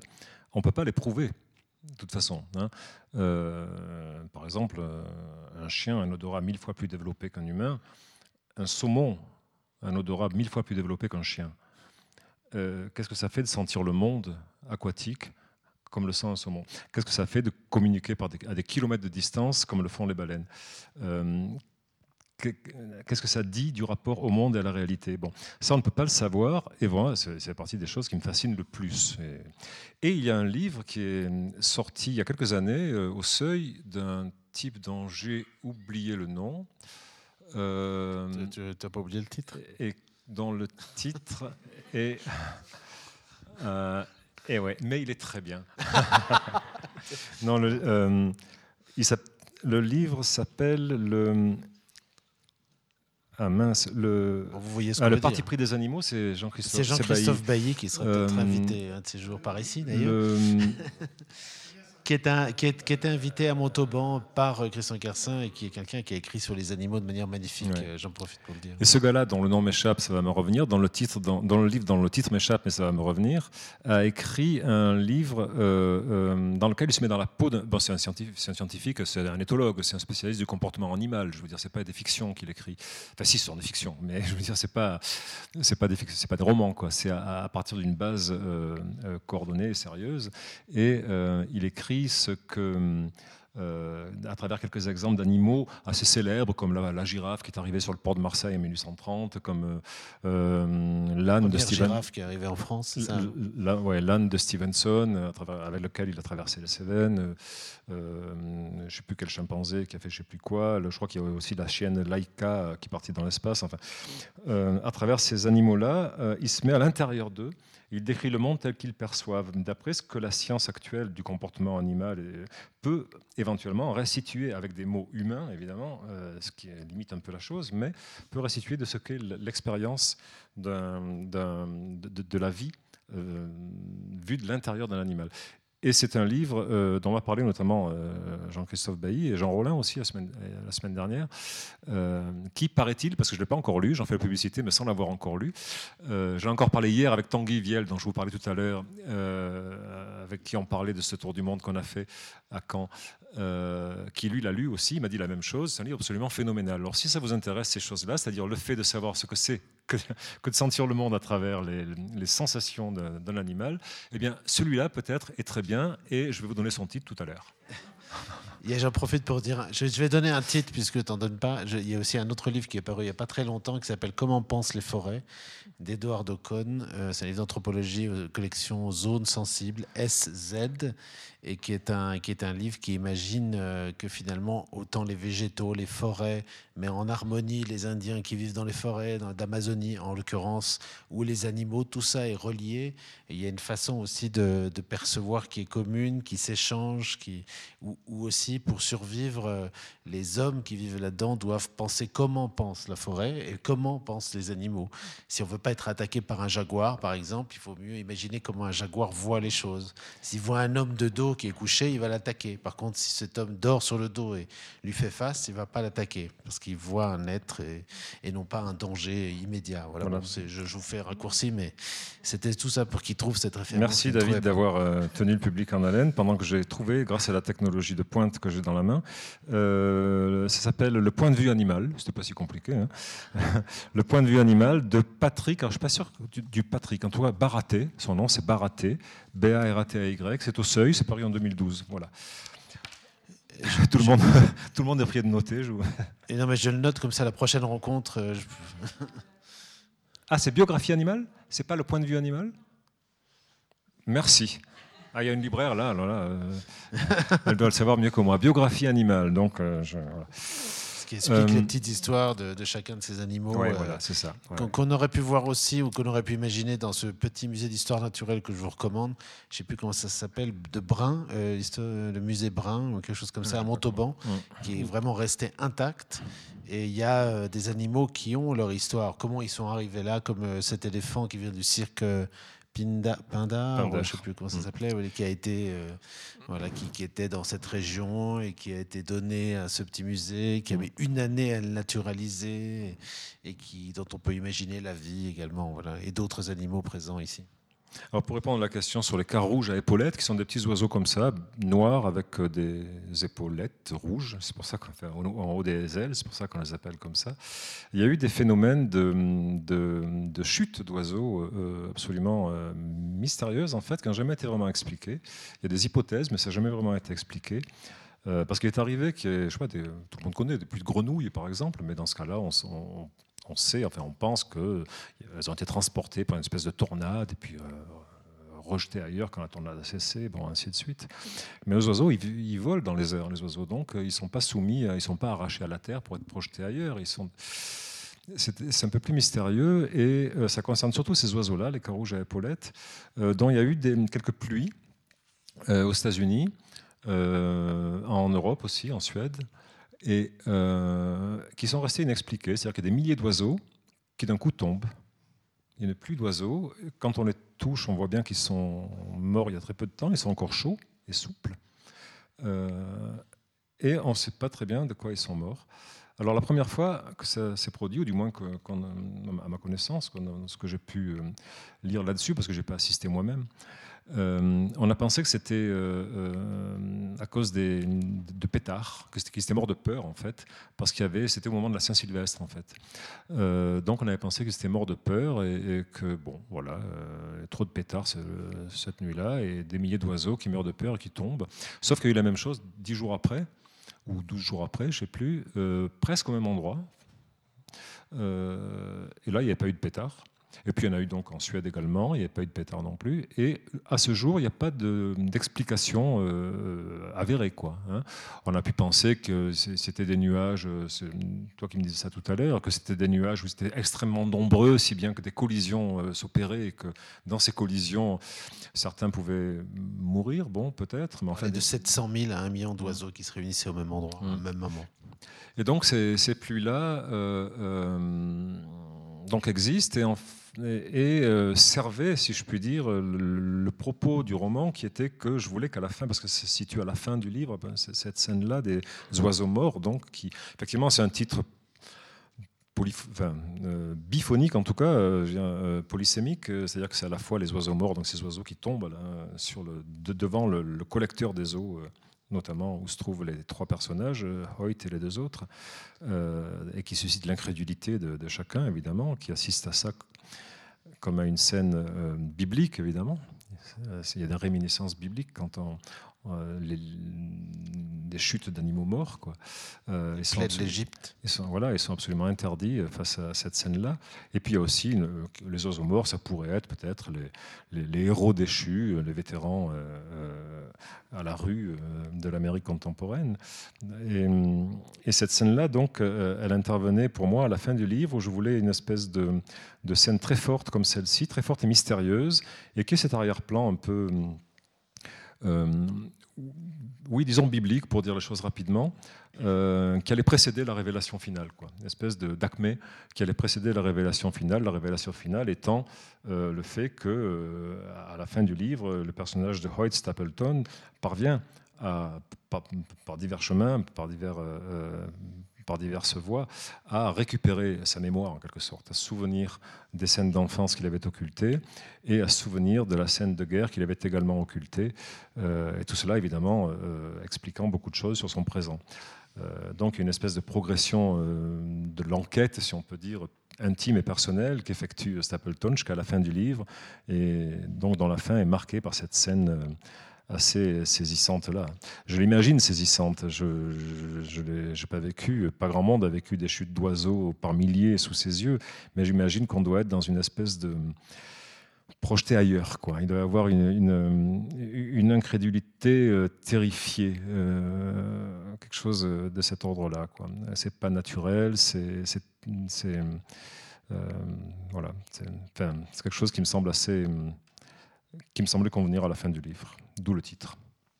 Donc pour redire, les, dans Les oiseaux morts de l'Amérique, c'est un roman, encore une fois, avec ces trois personnages qui prennent un café euh, devant ces conduites euh, dans lesquelles ils vivent, les conduites des eaux euh, de Las Vegas et, finalement ils vont voyager dans, la, dans leur mémoire, ils vont voyager dans leurs euh, obsessions, ils vont voyager dans tout cela pour à la fin, en tout cas résoudre. Euh, Mais surtout lui, surtout un seul. Hein. Surtout Horst Stapleton qui, qui, va voyager aussi dans son enfance, dans, la maison de son enfance pour essayer de retrouver certains aspects qui lui permettent de débloquer peut-être des choses. C'est-à-dire que c'est un personnage à qui manque une part de son présent, puisqu'il lui manque une part de son passé. Donc il ne peut pas tout à fait investir pleinement le présent. Et, euh, c'est un grand lecteur, un grand lecteur notamment, donc on l'a vu, de livres de vulgarisation d'astrophysique, mais aussi de livres de science-fiction, mais aussi de poésie, mais aussi de tas d'autres choses. Et, euh, il, effectue des voyages temporels, mais intérieurs, mentaux. Il imagine des mondes futurs qu'il qu'il visiterait. Euh, et, en fait, quoi qu'il lise, dans, que ce soit dans des revues spécialisées, que ce soit dans des romans, que ce soit... Euh, le futur est toujours désastreux. Euh, est, toujours terrifiant, est toujours euh, euh, hyper pollué, post-apocalyptique, un peu comme dans les films qu'on voit très souvent hein, sur, le, futur. Mais il, avait toujours eu une espèce de prévention à se projeter de la même manière, mentalement, à tenter de retourner dans son propre passé, dont une partie lui était interdite. Euh, et, finalement, ne, pouvant plus, ne voulant plus euh, imaginer ce que pourrait être le futur ou les futurs, euh, il décide finalement d'aller visiter sa maison d'enfance. Voilà, il ne veut pas aller vers la guerre du Vietnam, il veut pas aller, mais il veut aller en 1950, quand il a 10 ans, même pas, 6 ans, et visiter sa maison d'enfance à Boulder, dans le Colorado, qui est un lieu particulier pour moi parce que Boulder, dans le Colorado, le premier livre que j'ai écrit, c'est il y a longtemps. Euh, c'était un roman qui est paru longtemps, quelques années après avoir été écrit, euh, dont l'action se situe dans un désert de l'autre côté de l'océan, euh, mais que je ne nommais pas ni n'identifiais pleinement en vérité. je ne connaissais pas très bien les États-Unis à cette époque-là, ou quasiment pas d'ailleurs. donc je ne m'étais pas rendu du tout dans ces régions. Mais un jour, quelque temps après avoir écrit ce livre, euh, je vois dans un article de journal un, documentaire, enfin deux pages sur euh, le National Arches Park autour de Moab et puis euh, les différents déserts de l'Utah. Et je vois des photos, je me dis, mais c'est là, en fait. C'est exactement là que se déroule mon roman, alors que je ne connaissais pas l'endroit. C'est précisément à cet endroit-là que ça se déroule. Donc, un jour, il faudra que j'aille dans, dans, ces coins de l'Utah et, et, du Nevada, mais surtout l'Utah. Euh, et, il était écrit que pour se rendre à tel endroit, tel endroit, il fallait arriver à Boulder, Colorado, et prendre. Euh. Et donc cette ville de Boulder m'est restée très longtemps, très longtemps, très longtemps euh, dans l'esprit, si bien que certains de mes personnages y font référence parfois dans des livres, mais sans que jamais j'y sois allé moi-même. Et, j'ai attribué au personnage de Stapleton une enfance dans la ville de Boulder, Colorado, où je n'étais toujours pas allé. Et j'y suis allé ce printemps, pendant le tour du monde qu'on faisait avec Tanguy. on est allé à Boulder, Colorado. On y est resté quelques jours, on est allé marcher un peu, on s'est baladé. On avait un ami en plus qui est un ami de Tanguy plutôt qui habitait là, donc euh, on a passé quelques jours avec lui. Et moi, j'ai voulu aller voir où habitait mon personnage. Donc je suis allé dans la rue euh, parce que je m'étais documenté sur la. Parce que quand même, ces romans, euh, tout est vrai dans ces livres-là. Enfin, tout est. Euh, oui, voilà. Euh, à, part l'intrigue, tout est vrai, tout est vrai sauf l'intrigue. Hein. Euh, donc évidemment, les lieux où habitent les personnages sont des vrais lieux, et ainsi de suite. Les, événements historiques ou géographiques ou anecdotiques qui sont mentionnés sont des, événements réels. c'est le paradoxe de beaucoup de romans. Si, mm. si voilà, le, décor n'est pas réel ou s'il manque des, des aspects, c'est vite démontable. Et c'est. Mm. Et donc, je suis, me suis rendu à Boulder, Colorado. Je suis allé dans la rue, à Flamingo Drive, où habite euh, Hoyt Stapleton, où il habitait quand il était enfant. Et, j'ai vu une maison qui pourrait être la sienne et tout. Et voilà, j'étais très content. Non, non, mais c'est absurde parce que, vous savez, moi j'aime bien, enfin comme beaucoup de monde, j'aime bien aller dans des maisons d'écrivains, par exemple. Euh, je sais pas, euh, à Moscou, euh, je allé dans la maison de Tchekhov. maison de Lovecraft Non, pas la maison, mais elle ne se visite pas, mais à Providence, autour de Lovecraft, à Baltimore, là où habitait Poe, à New York, là où est morte Virginia Poe, sa femme, dans le Bronx. Euh, et ainsi de suite, et euh, à Amherst chez Emily Dickinson, enfin, ainsi de suite. J'aime beaucoup aller dans des maisons d'écrivains, dans les lieux où ils ont vécu, surtout quand ils sont un peu conservés, euh, une espèce de fétichisme un peu ridicule, hein, j'en ai conscience, mais j'adore ça. Et je trouve ça assez émouvant quand c'est des écrivains que j'ai aimés, écrivains ou peintres d'ailleurs, hein, ou, enfin, ou, artistes en général. Hein. À, Bologne, l'atelier de Morandi, ça m'avait tout à fait ému également, ou la maison de Satyajitra à Calcutta, enfin bon. mais mais là, c'était bizarre parce que j'avais le même genre d'émotion en allant sur le lieu où, vivait un personnage, imaginaire. oui, que j'avais inventé quand même. Donc, qui était pas. Et, je me suis dit, mais c'est curieux quand même, quoi. Comment ça se passe les choses? Et il t'a bien accueilli? Eh ben, euh, oui, parce que c'était. C'était très. Euh, voilà, je trouvais ça assez émouvant d'aller dans cet endroit-là et je pensais à ce, à ce gars-là, quoi. Comme je pensais à Emily Dickinson, à Amherst. C'est pas, t'as pas eu peur qu'il surgisse tout d'un coup euh Non, non, mais euh, voilà, ça c'est un peu étonnant. Tu voulais que je dise quelque chose? Je pensais que tu pouvais lire le, un passage justement où il va dans sa maison. Lequel? Peut-être, euh, bah, c'était par là, non? Hoyt. Oui. Oui, d'accord. Hoyt secoua la tête. Tout semblait aller de soi, mais quelque chose clochait. Il se demanda soudain si cela était conforme à la réalité, à celle de son souvenir, oui, peut-être, mais à la vraie réalité des choses, telles qu'elles avaient vraiment été. Il eut un doute. Dans quel passé voyageait-il? Le quartier était-il vraiment si calme? La maison si coquette? Sa chambre si ensoleillée, si bien tenue? Sa mère avait toujours eu des problèmes d'argent et s'était souvent plainte de devoir vivre dans une bicoque inconfortable. Il ne savait plus. Il se dirigea vers la fenêtre. L'enfant était à présent sur le trottoir devant la maison. Maureen et lui se faisaient face, leur tête penchée sur quelque chose qu'elle tenait serrée contre elle. Ils ne voyaient pas ce que c'était, mais ils s'en souvenaient, comme ils se souvenaient de l'odeur poivrée de Maureen, de sa peau si pâle, de son rire éraillé qui démarrait très haut et se terminait en cascade de hoquet, de son autorité naturelle et de son amour immodéré pour son chien, un petit bâtard aux oreilles tombantes qui finirait un an plus tard sous les roues d'une Oldsmobile rouge aux épais par choc chromés. Le chiot était là, minuscule et dodu, dans les bras de Maureen. Ses parents venaient de le lui donner à la sortie de l'église. Il l'avait récupéré auprès d'une vieille dame du quartier dont la maison était envahie d'animaux de toutes sortes, chiens, chats, lapins, perruches et serins, dont elle ne savait plus que faire. Soudain, Hoyt entendit un bruit vers la porte de derrière. Il tourna la tête et crut voir une ombre se faufiler dans le petit couloir. Dehors, l'enfant était émerveillé par la douceur du chiot qui lui mordillait les doigts, par l'élasticité de sa peau souple comme un vêtement trop grand, par la candeur infinie de son regard mouillé. Hoyt était très ému. Il avait oublié le nom du chien, mais se souvenait parfaitement de toutes ses sensations et du bonheur simple, absolu, évident qu'il éprouvait à cet instant. Il se souvenait aussi du chagrin qu'il éprouverait un an plus tard, lorsque le chien serait percuté par l'osmobile, un chagrin qui, à 60 ans de distance, lui sembla soudain démesuré. Encore un an plus tard, Maureen déménagerait avec ses parents vers le nord de la ville, il ne la verrait jamais plus. L'enfant appela sa mère à deux reprises pour qu'elle vînt voir le chiot. Cela aussi, il s'en souvenait, et sa mère qui n'entendait pas. Mais cette ombre, se dit Hoyt en retournant doucement vers le couloir. Il vit du coin de l'œil l'enfant qui courait vers la maison pour prévenir sa mère. Lorsqu'il arriva à la chambre, il nota que la porte était entr'ouverte. Il entendit derrière un bruit composite et ténu qu'il identifia sans peine comme un mélange de respiration mêlée et de froissement de tissu. Il hésita, redoutant ce qu'il verrait s'il se postait dans l'embrasure. Il le fit néanmoins et eut le souffle coupé. Sa mère était penchée en arrière, languide dans les bras d'un homme, dont Hoyt mit quelques secondes à réaliser qu'il s'agissait du jeune futur militaire qui avait passé le coin de la rue quelques instants plus tôt. La fermeture éclair de sa robe bleue était ouverte sur sa hanche, où se devinait le nylon crème de sa combinaison. Sa chevelure brune défaite tombait en cascade sur son dos et ses épaules. Il s'embrassait avec fougue et retenue, soucieux de ne faire aucun bruit, avide de désir empêché. Hoyt secoua la tête. Cela n'allait pas. Rien ne correspondait. Il vit l'enfant qui arrivait dans le couloir. Pressentant sans doute quelque chose d'inhabituel, il ralentit le pas et avança doucement jusqu'à la porte de la chambre de sa mère en faisant le moins de bruit possible. Là, il s'immobilisa, pétrifié. Debout à ses côtés, Hoyt le fixait avec intensité.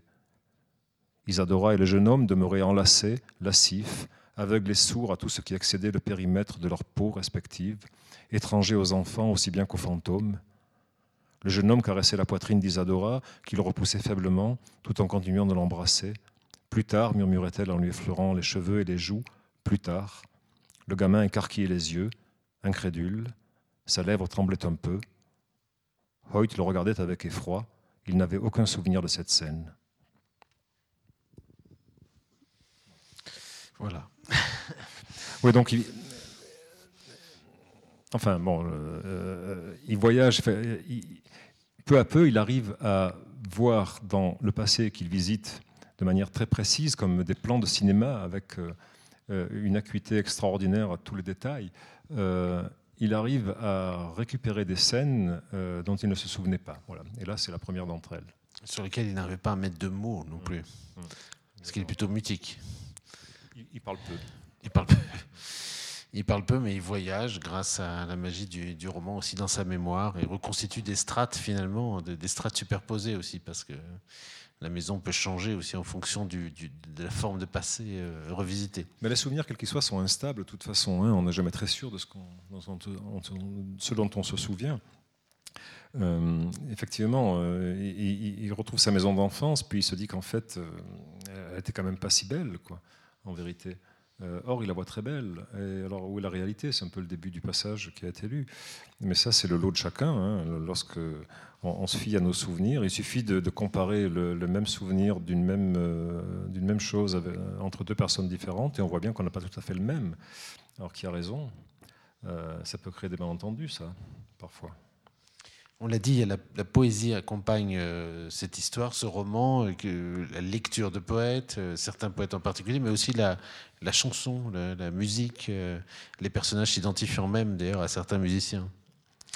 C'est la bande son de, ton écriture ou comment, Joe Cooker ou Chet Baker ou d'autres musiciens surgissent soudain euh, j'allais dire au milieu des personnages et au milieu de l'histoire aussi, ou accompagne peut-être comme une base continue euh, un peu plus moderne que ça, euh, ce roman? C'est paradoxal ce rapport que j'ai à la musique, c'est-à-dire que j'en écoute peu en vérité, ou par période en tout cas. En tout cas, je n'en écoute pas quand j'écris, ça c'est sûr. Si bien que ce n'est pas la bande-son du livre. par contre, lorsqu'il s'agit d'évoquer des, des situations, des des traditions, des époques diverses, instantanément euh, me vient le, désir de, de, créer une bande-son muette, puisque je n'écoute pas pendant que j'écris, mais de me documenter ou, de, si je le sais par moi-même, enfin, d'insérer dans le livre euh, tout un univers qui est un univers également musical. Euh, dans un roman précédent que j'avais écrit qui s'appelait les, femmes disparaissent, qui se déroule quant à lui en, Chine et un peu aux États-Unis aussi d'ailleurs. Il y a une bande-son, si je puis dire, du livre qui est donnée à la fin d'ailleurs. D'ailleurs, j'avais même demandé à l'éditeur au début si on pouvait pas mettre un CD à la fin avec toutes les chansons répertoriées, qui servaient d'une certaine manière à, fixer quoi à fixer le lieu, à, fixer l'époque et, à fixer la, situation qui, se déroulait dans le livre. Là, c'est un peu pareil.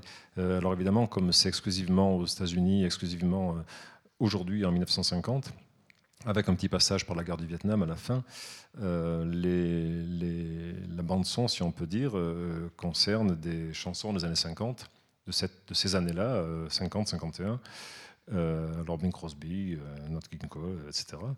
Et, d'autres, Andrew Sisters et autres. Et, euh, et de, de, les, des années pendant lesquelles Hoyt était au Vietnam, c'est-à-dire entre 66 et 69. Voilà. Et c'est une espèce de. Oui, de. Je ne sais pas comment dire. Pour saisir le lieu, l'époque, et le souvenir. Voilà. Et euh, il n'y a pas que la description, il y a aussi l'évocation musicale. Et je dis que c'est paradoxal parce que euh, je ne peux pas écrire si j'écoute de la musique en même temps. Donc c'est juste de la, de document. J'écoute après par contre, ou avant, enfin, euh, mais pas pendant. Voilà. Il y a beaucoup d'écrivains qui écrivent en musique. Hein. alors pas forcément des chansons, en musique classique par exemple, hein, bon, qui est peut-être plus moins comment ça peut être un rythme aussi parfois. Voilà, ça, peut être, un rythme. Ça m'est arrivé une seule fois, oui. Une seule fois, j'ai écrit un passage, mais c'était pour des raisons particulières. J'écrivais dans un train, puis il y avait des gens qui parlaient un peu fort. Je m'étais mis les écouteurs et, j'écoutais euh, Frank Zappa. Et euh, j'ai écrit un chapitre de mon avant-dernier roman euh, en, écrivant, en écoutant Frank Zappa dans, les oreilles. Mais hum, c'est la, seule fois. Et d'ailleurs, Christian Gassin va nous chanter. Non, je... je je sais qu'en le disant, ça ne sera jamais le cas. Donc, peut-être que c'est temps de, vous passer la parole si vous voulez intervenir ou vous poser des questions sur ce que vous venez d'entendre, sans connaître forcément le roman, mais peut-être qu'il y a des, bribes de finalement du travail aussi de l'écrivain, de sa recherche, de ce qui peut apparaître dans un roman, comment ça se construit, voilà, qui, qui vous viennent en tête. Il suffit de demander le micro, ça démarre. Bonsoir. Bonsoir. Moi, j'ai une question. Le, premier livre de vous que j'ai lu il y a longtemps, je suis très ému de vous rencontrer en fait parce que vous avez un peu suivi mon parcours depuis, depuis la jubilation des hasards. Et vous avez parlé de la constellation et vous avez nommé Daniel Sansu pardon, au début de la soirée. Et lui, justement, répertorie un peu les hasards objectifs qui lui arrivent euh, tout au long de ses journées, qui peuvent être de tout ordre. Et je me demandais si vous faisiez quelque chose de similaire, parce que c'est vrai que dans plein de vos romans, il y a des, événements qui se recoupent. Euh, alors vous avez la particularité d'aller même les chercher dans le, passé ou le futur, mais est-ce que vous tenez, vous, vous concernant, ou alors des proches, des, des objectifs, des coïncidences comme ça qui, surviennent? Euh, Oui. Euh, plus trop là. Mais c'est vrai que pendant des années, j'ai tenu un journal des coïncidences. Des, choses qui, qui surviennent et qui se font signe les unes aux autres et qui nous font signe à nous, on ne sait pas très bien pourquoi. Il n'y a, aucune raison d'ailleurs, euh, sans doute. Euh, je ne mets aucun mysticisme là derrière. Hein. C'est juste une constatation que parfois on a l'impression que quelque chose fait signe, parce que des, signes se répondent comme ça. On se dit, tiens, euh, quelque chose, il y a quelque chose qui se passe. Quoi, quoi on ne le sait pas. Mais, mais parfois, il y a des espèces de, il y a eu des, espèces de, de tirs en rafale comme ça, de, de coïncidence d'un coup que tout le monde a vécu, je veux dire. Hein. Vous aussi, enfin, j'imagine, comme tout le monde. Hein. On vous parle de quelque chose dont vous n'avez jamais entendu parler, quelqu'un d'autre vous en parle deux jours ou le lendemain, vous entendez à la radio un truc qui fait référence. Bon. Euh, ouais, donc, euh, à un moment donné, je, consignais tout cela. Je me disais que s'il y en avait beaucoup, ça voulait dire quelque chose. Mais je ne crois pas que ça veuille dire grand-chose. Hein. en tout cas, c'est intéressant à consigner. Vous dites à un moment donné aussi, enfin, le narrateur dit dans le livre qu'il y a des, tout d'un coup, il tombe sur des lectures et il a l'impression que tout lui parle et tout, tout lui était destiné, enfin, tout résonne en fait. Parfois, oui, il, y a des états comme ça. Mais ce dont je parlais au, tout début, et ça qui, est commun à beaucoup de... Euh, encore une fois, ce n'est pas une expérience uniquement personnelle, qui est commun à beaucoup de romanciers que je connais, d'amis écrivains, c'est que quand on est dans l'espèce de disponibilité au monde, qui consiste euh, dans laquelle on se trouve lorsqu'on écrit un roman, C'est-à-dire qu'on est à la fois dans un univers complètement clos, personnel, intime et vertical, isolé du monde, et à la fois on a l'impression que le monde entier fait signe. Voilà. là, les coïncidences abondent. Tout simplement parce qu'on est plus réceptif, je crois, simplement. Euh, les coïncidences abondent et, on dirait que le monde entier fait signe et veut rentrer dans le livre. Quoi, hein. et, tout ce qui rentre, euh, enfin, tout ce qui survient euh, tape à la porte. Quoi. Et donc, oui, il y a des signes, effectivement, parfois qui, qui, qui s'agrègent comme ça et, et dont certains apparaissent ensuite dans les livres.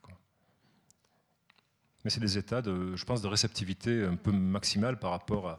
Le reste du temps, on traverse la vie comme ça, et puis on n'est pas tout le temps à l'écoute de tout, parce que c'est inhumain aussi. Hein. Euh, on n'est pas ouvert absolument à tout, mais quand, mais quand on est dans un état vraiment d'écriture, euh, on est peut-être plus sensible à... Un certain état d'attention, d'observation, de perception. Et encore une fois, euh. c'est paradoxal parce que c'est une activité solitaire et, solitaire et intime. Donc on est à la fois plongé dans une verticalité intime et dans une espèce d'horizontalité au monde. Quoi. De réception. Hum. Peut-être d'autres questions se, préparent. Euh, J'avais une question sur les marges. Dans le fond, euh, ces personnages sont marginaux, ils sont à la marge de, Las Vegas. Euh, non, j'ai un blanc, je ne sais plus si c'est Barthes ou Godard qui parlait de la marge et du, fait que la marge renseigne sur la page, sur, le centre d'une certaine façon. Et j'avais envie de, de, vous faire parler sur ce que raconte c'est marginaux. Euh, évidemment, on a le contraste avec Las Vegas. Tout est, tout est euh, comme si on avait des couleurs qui étaient euh, rendues plus vives encore. Mais que racontent les marges de cette société américaine et de la société peut-être occidentale en général?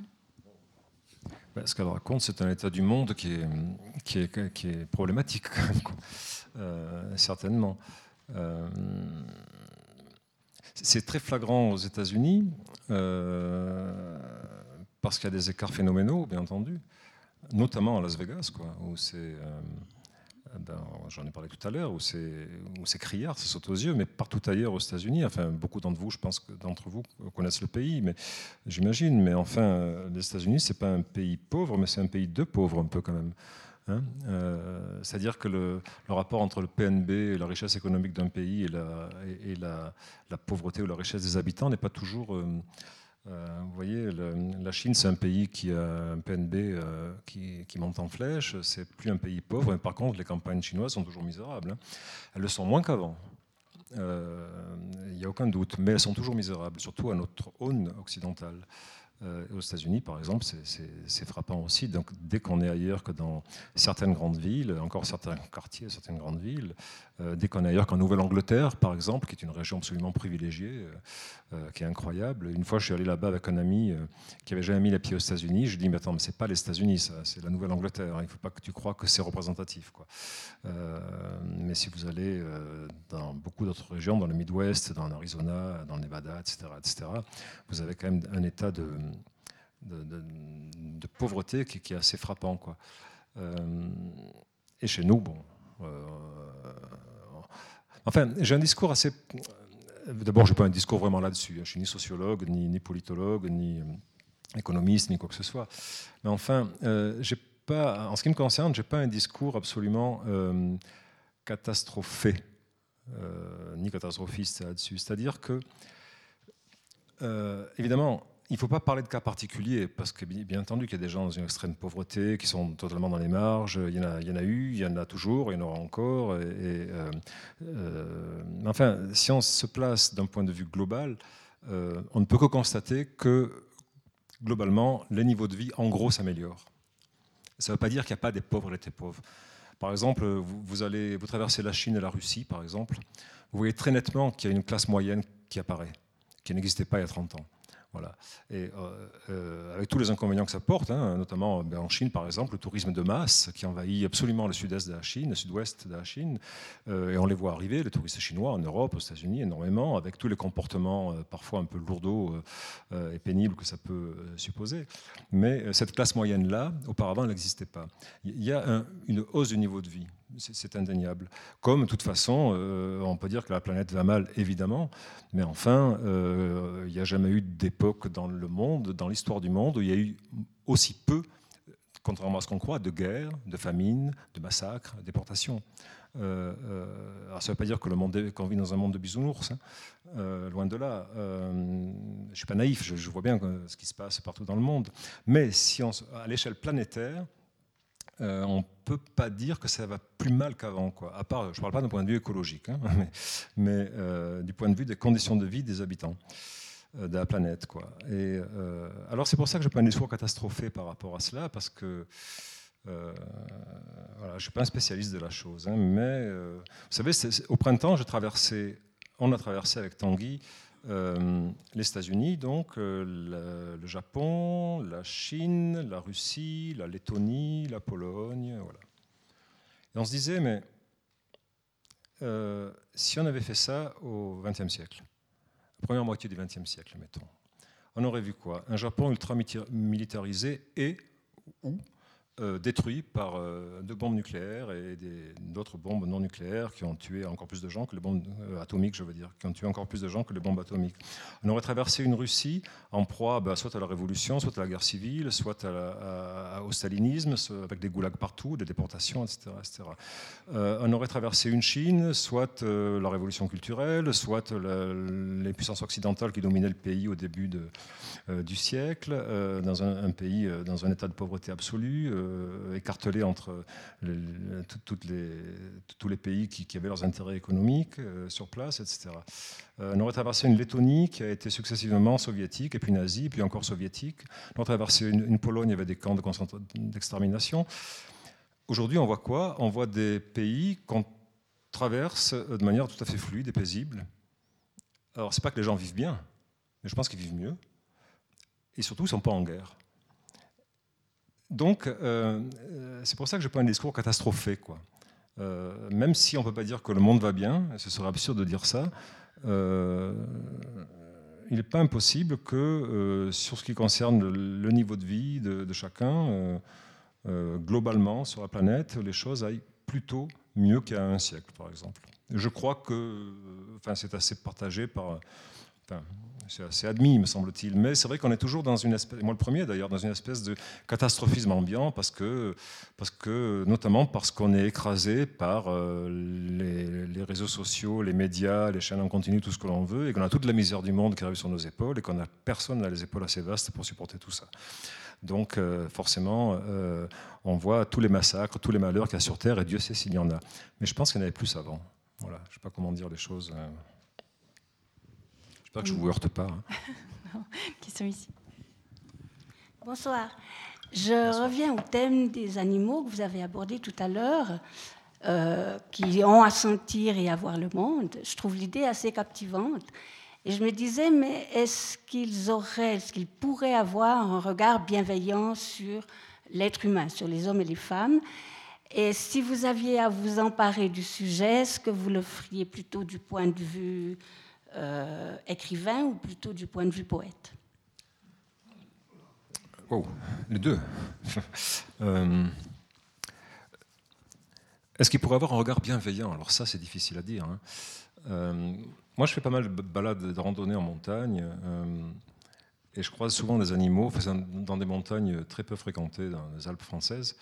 Je croise pas beaucoup d'humains, mais je croise des animaux. Souvent des, ce, qu'on voit là-bas, hein, des chamois, des bouquetins, des, des, hermines, des, des lagopèdes, des, bon, tout ça, des lièvres. Euh, et, quand on se voit, je me dis qu'est-ce qu'ils voient eux? Moi, je sais ce que je vois, je vois un chamois, mais lui, qu'est-ce qu'il voit? Euh, Qu'est-ce qui se passe là-dedans Comment il, euh, alors, il y a des chances pour qu'il voit ou un prédateur ou une proie. Bon, un chamois apparemment de proie. Mais si je croise un loup, par exemple, ce qui m'est arrivé, euh,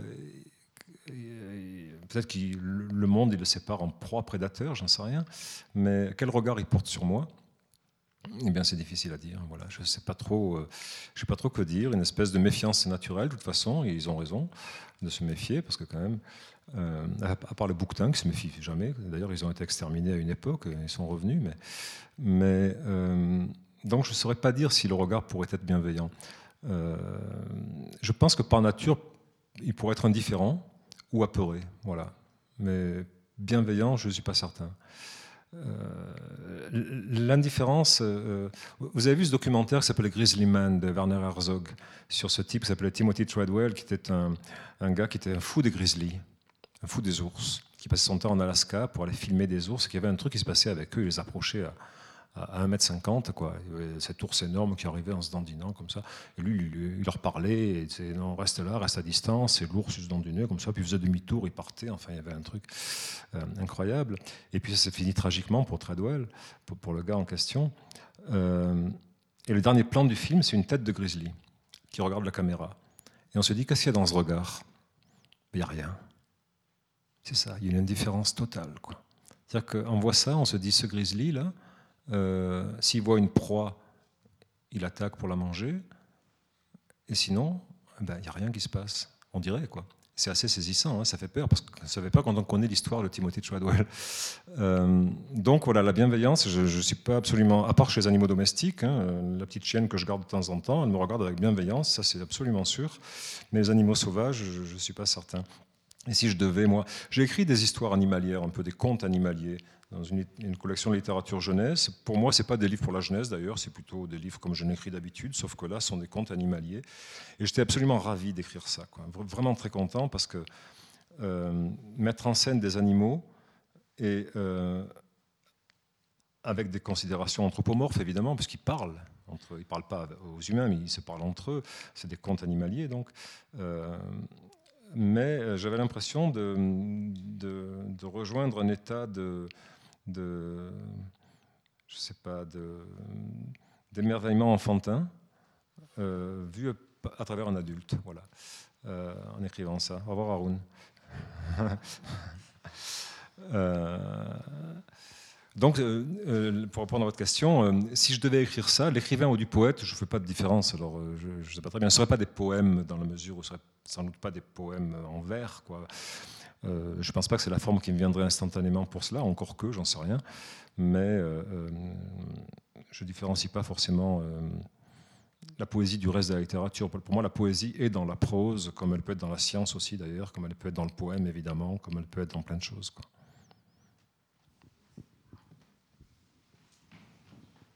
Question ici. Bonsoir. Une question très simple. Est-ce que vous avez déjà envisagé d'écrire pour le théâtre? Eh bien, euh, euh, envisager, oui, mais jamais passer à l'acte. Voilà. Euh, peut-être est-ce que cela vient du fait que je ne vais pas très très souvent au théâtre. Je pense que ça doit. J'y vais de temps en temps, mais peut-être ça vient de là. Mais je dois avoir du mal sans doute à considérer enfin, au fait de raconter quelque chose en passant de manière privilégiée par le dialogue. Euh, enfin, il y a quelque chose que j'arrive pas encore à saisir là-dedans. Quoi, voilà. Je travaillais à une époque à France Culture où je m'occupais des, Enfin, je, faisais partie de ce qu'on appelle le bureau des fictions. Donc, on lisait les, les fictions qui étaient reçues, puis on, déterminait celles qui seraient diffusées à l'antenne ou pas. Et euh, et on passait commande. Alors les gens de France Culture me passaient commande de, pièces pour euh, être diffusées, euh, soit d'adaptation de mes propres euh, livres, soit de, textes originaux. J'y arrivais pas. J'arrivais pas à adapter mes livres. Ça, bon, alors il y a peut-être un rapport peut-être particulier par rapport à cela, mais même un texte original sous forme de pièce de théâtre, je suis jamais arrivé. Mais ça ne veut pas dire que je le ferai pas. Mais je me demande ce que la sensation que tu as eue euh, à Montauban, où il y a eu des textes de Christian qui ont été mis sur scène, comme euh, enfin le texte aussi, le livre que tu as écrit avec Eric euh, Fay sur les pas d'Alexandre Davigny, par exemple. Je ne sais pas quelle sensation tu as eue en voyant ça, qui était presque théâtralisé, enfin un petit peu, mais quand même. Le, texte passait à une autre dimension. Oui, mais voilà, ça c'est autre chose, parce que c'est les textes qui n'ont pas été écrits pour la scène et qui sont lus en scène. Alors évidemment, on change de média. Euh, je ne suis pas un grand adepte de, ça, moi. Euh, autant écrire pour le théâtre et ensuite euh, que ce soit joué, évidemment, c'est le but d'ailleurs, mais adapter sur scène des textes qui n'ont pas été faits pour être lus, pour, être déclamés, disons, enfin, lus ou, ou, mis en scène, je ne suis pas fou de ces choses-là. Ou alors il faut que ce soit très neutre, quoi. Euh, c'est-à-dire que hum, voilà, il faut que ce soit lu d'une manière extrême, que ce soit une lecture en fait, pas une mise en scène. Parce que c'est pas le point de. Quand c'est trop, interprété, ça, oui, ça, vire ouais, un peu. Mm. Après, ça dépend. hein, Il y a d'excellentes lectures en scène. hein, euh, voilà. Tout dépend qui aussi. hein. Ben, la lecture qu'il y avait eu, de- tu étais là quand il y avait, je sais plus, il y Yvan, Mora- Yvan Morane et Marianne Denicourt qui, qui avaient lu. Non, des- ah oui, à Bah, Paris. c'était, for- hein. formidable. Non, non, non, à Montauban. non, non, j'étais pas là à Montauban. C'était formidable. Voilà, ça dépend. Ça dépend qui. Voilà. Une réponse diplomatique. Très suisse, en fait.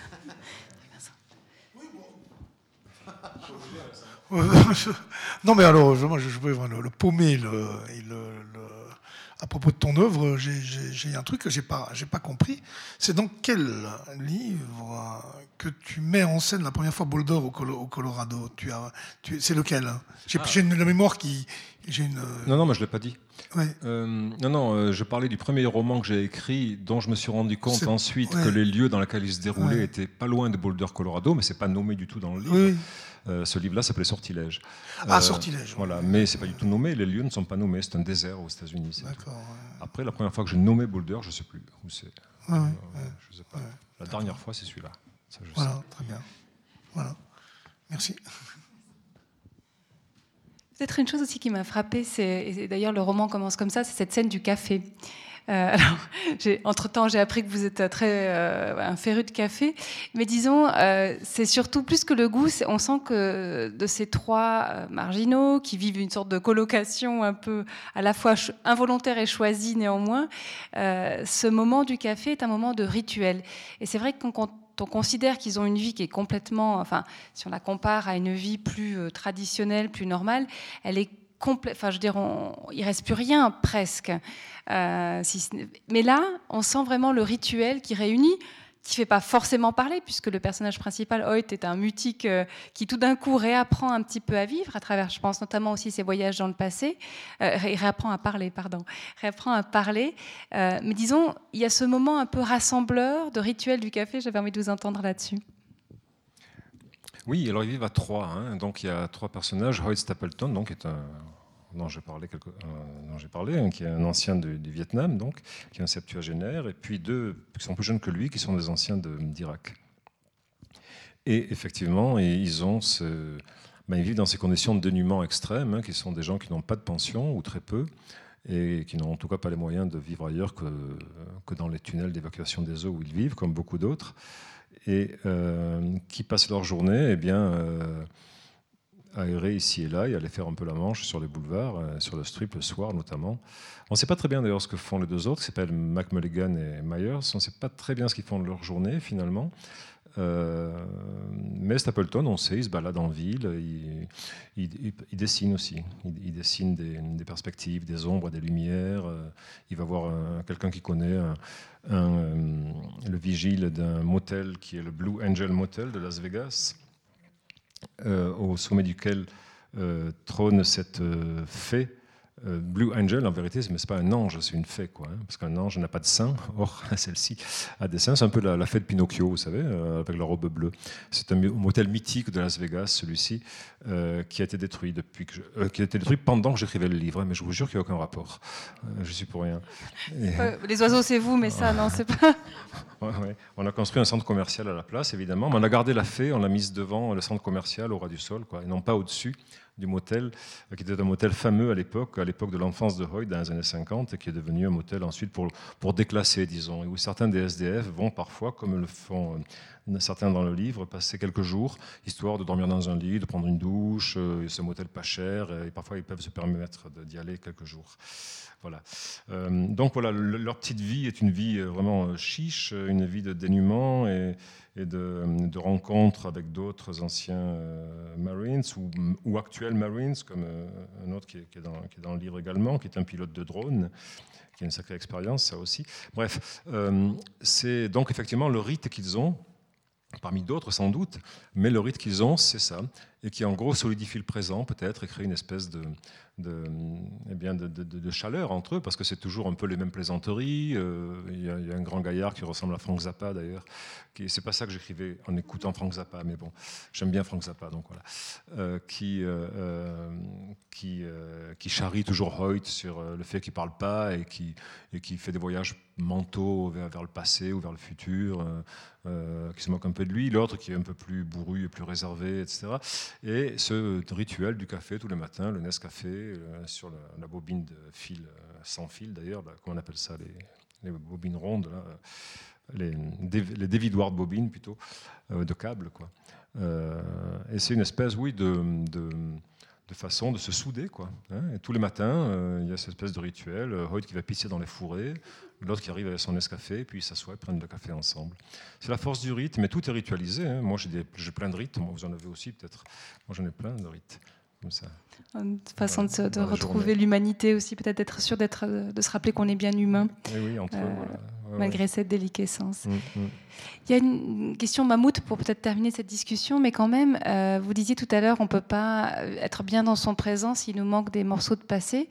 Et en même temps, on comprend bien peut-être que s'il a occulté ces deux moments clés, hein, c'est la découverte d'une peut-être d'une sensualité de sa mère, d'un rapport aussi étrange au frère de sa meilleure amie, etc. Euh, et bien sûr la scène euh, au Vietnam où il se passe cette chose tragique, où il tue quelqu'un involontairement, et je ne parle pas de l'ennemi. Euh, c'est comme si le cerveau avait besoin d'évacuer ça pour pouvoir aller de l'avant. Donc il y a aussi une forme de, de survie, d'économie psychique aussi, qui fait qu'on évacue des choses. Ah oui, bien sûr. Oui, évidemment, oui. Euh, les souvenirs occultés ne sont pas pour rien, quoi, souvent. Hein. Mais parfois, on a besoin de les récupérer. Hein. Et euh, ces traumatismes-là, qui ont un nom que j'ai oublié d'ailleurs particulier, ces traumatismes involontaires, ces oublis, ces occultations euh, involontaires, si on peut dire, qui surviennent pour préserver effectivement l'individu, lui permettre de continuer à, vivre, au bout d'un moment, ce vide, enfin, ces lacunes dans, le passé euh, font signe quoi, et interpellent tout le temps. Et, euh, le désir enfoui de Hoyt, parce que c'est pas tellement dit en fait au début, mais son désir enfoui, c'est d'arriver à récupérer cela, d'arriver à récupérer ces, moments-là. Notamment cette scène euh, de, la, bataille de Hamburger Hill en 69 au Vietnam, qui a été déterminante pour lui et qui se trouve reliée d'une manière étrange, un peu pas étrange, mais d'une manière à laquelle il ne s'attendait pas à son présent à Las Vegas. Voilà. J'en dis pas plus parce que. Bah oui, ça montre bien qu'il n'y a pas de vraie différence entre présent, passé, peut-être avenir, comme euh, parfois on le, laisse entendre dans le livre. Voilà, je vous propose qu'on on termine là cette rencontre. Merci infiniment à Christian Garcin, à David Collin pour ce formidable voyage dans ce roman, mais aussi dans votre cosmogonie euh, littéraire euh, au sens large du terme. Merci à David Collin aussi pour tout ce que, ce que vous avez amené. Et puis, ben, je propose qu'on termine sympathiquement autour d'un verre euh, juste à côté. Et merci encore à toutes et à tous pour cette belle année. Et puis, on vous donne rendez-vous là dans l'immédiat à côté. Et puis, bien sûr, le 10 janvier. Merci beaucoup. Merci.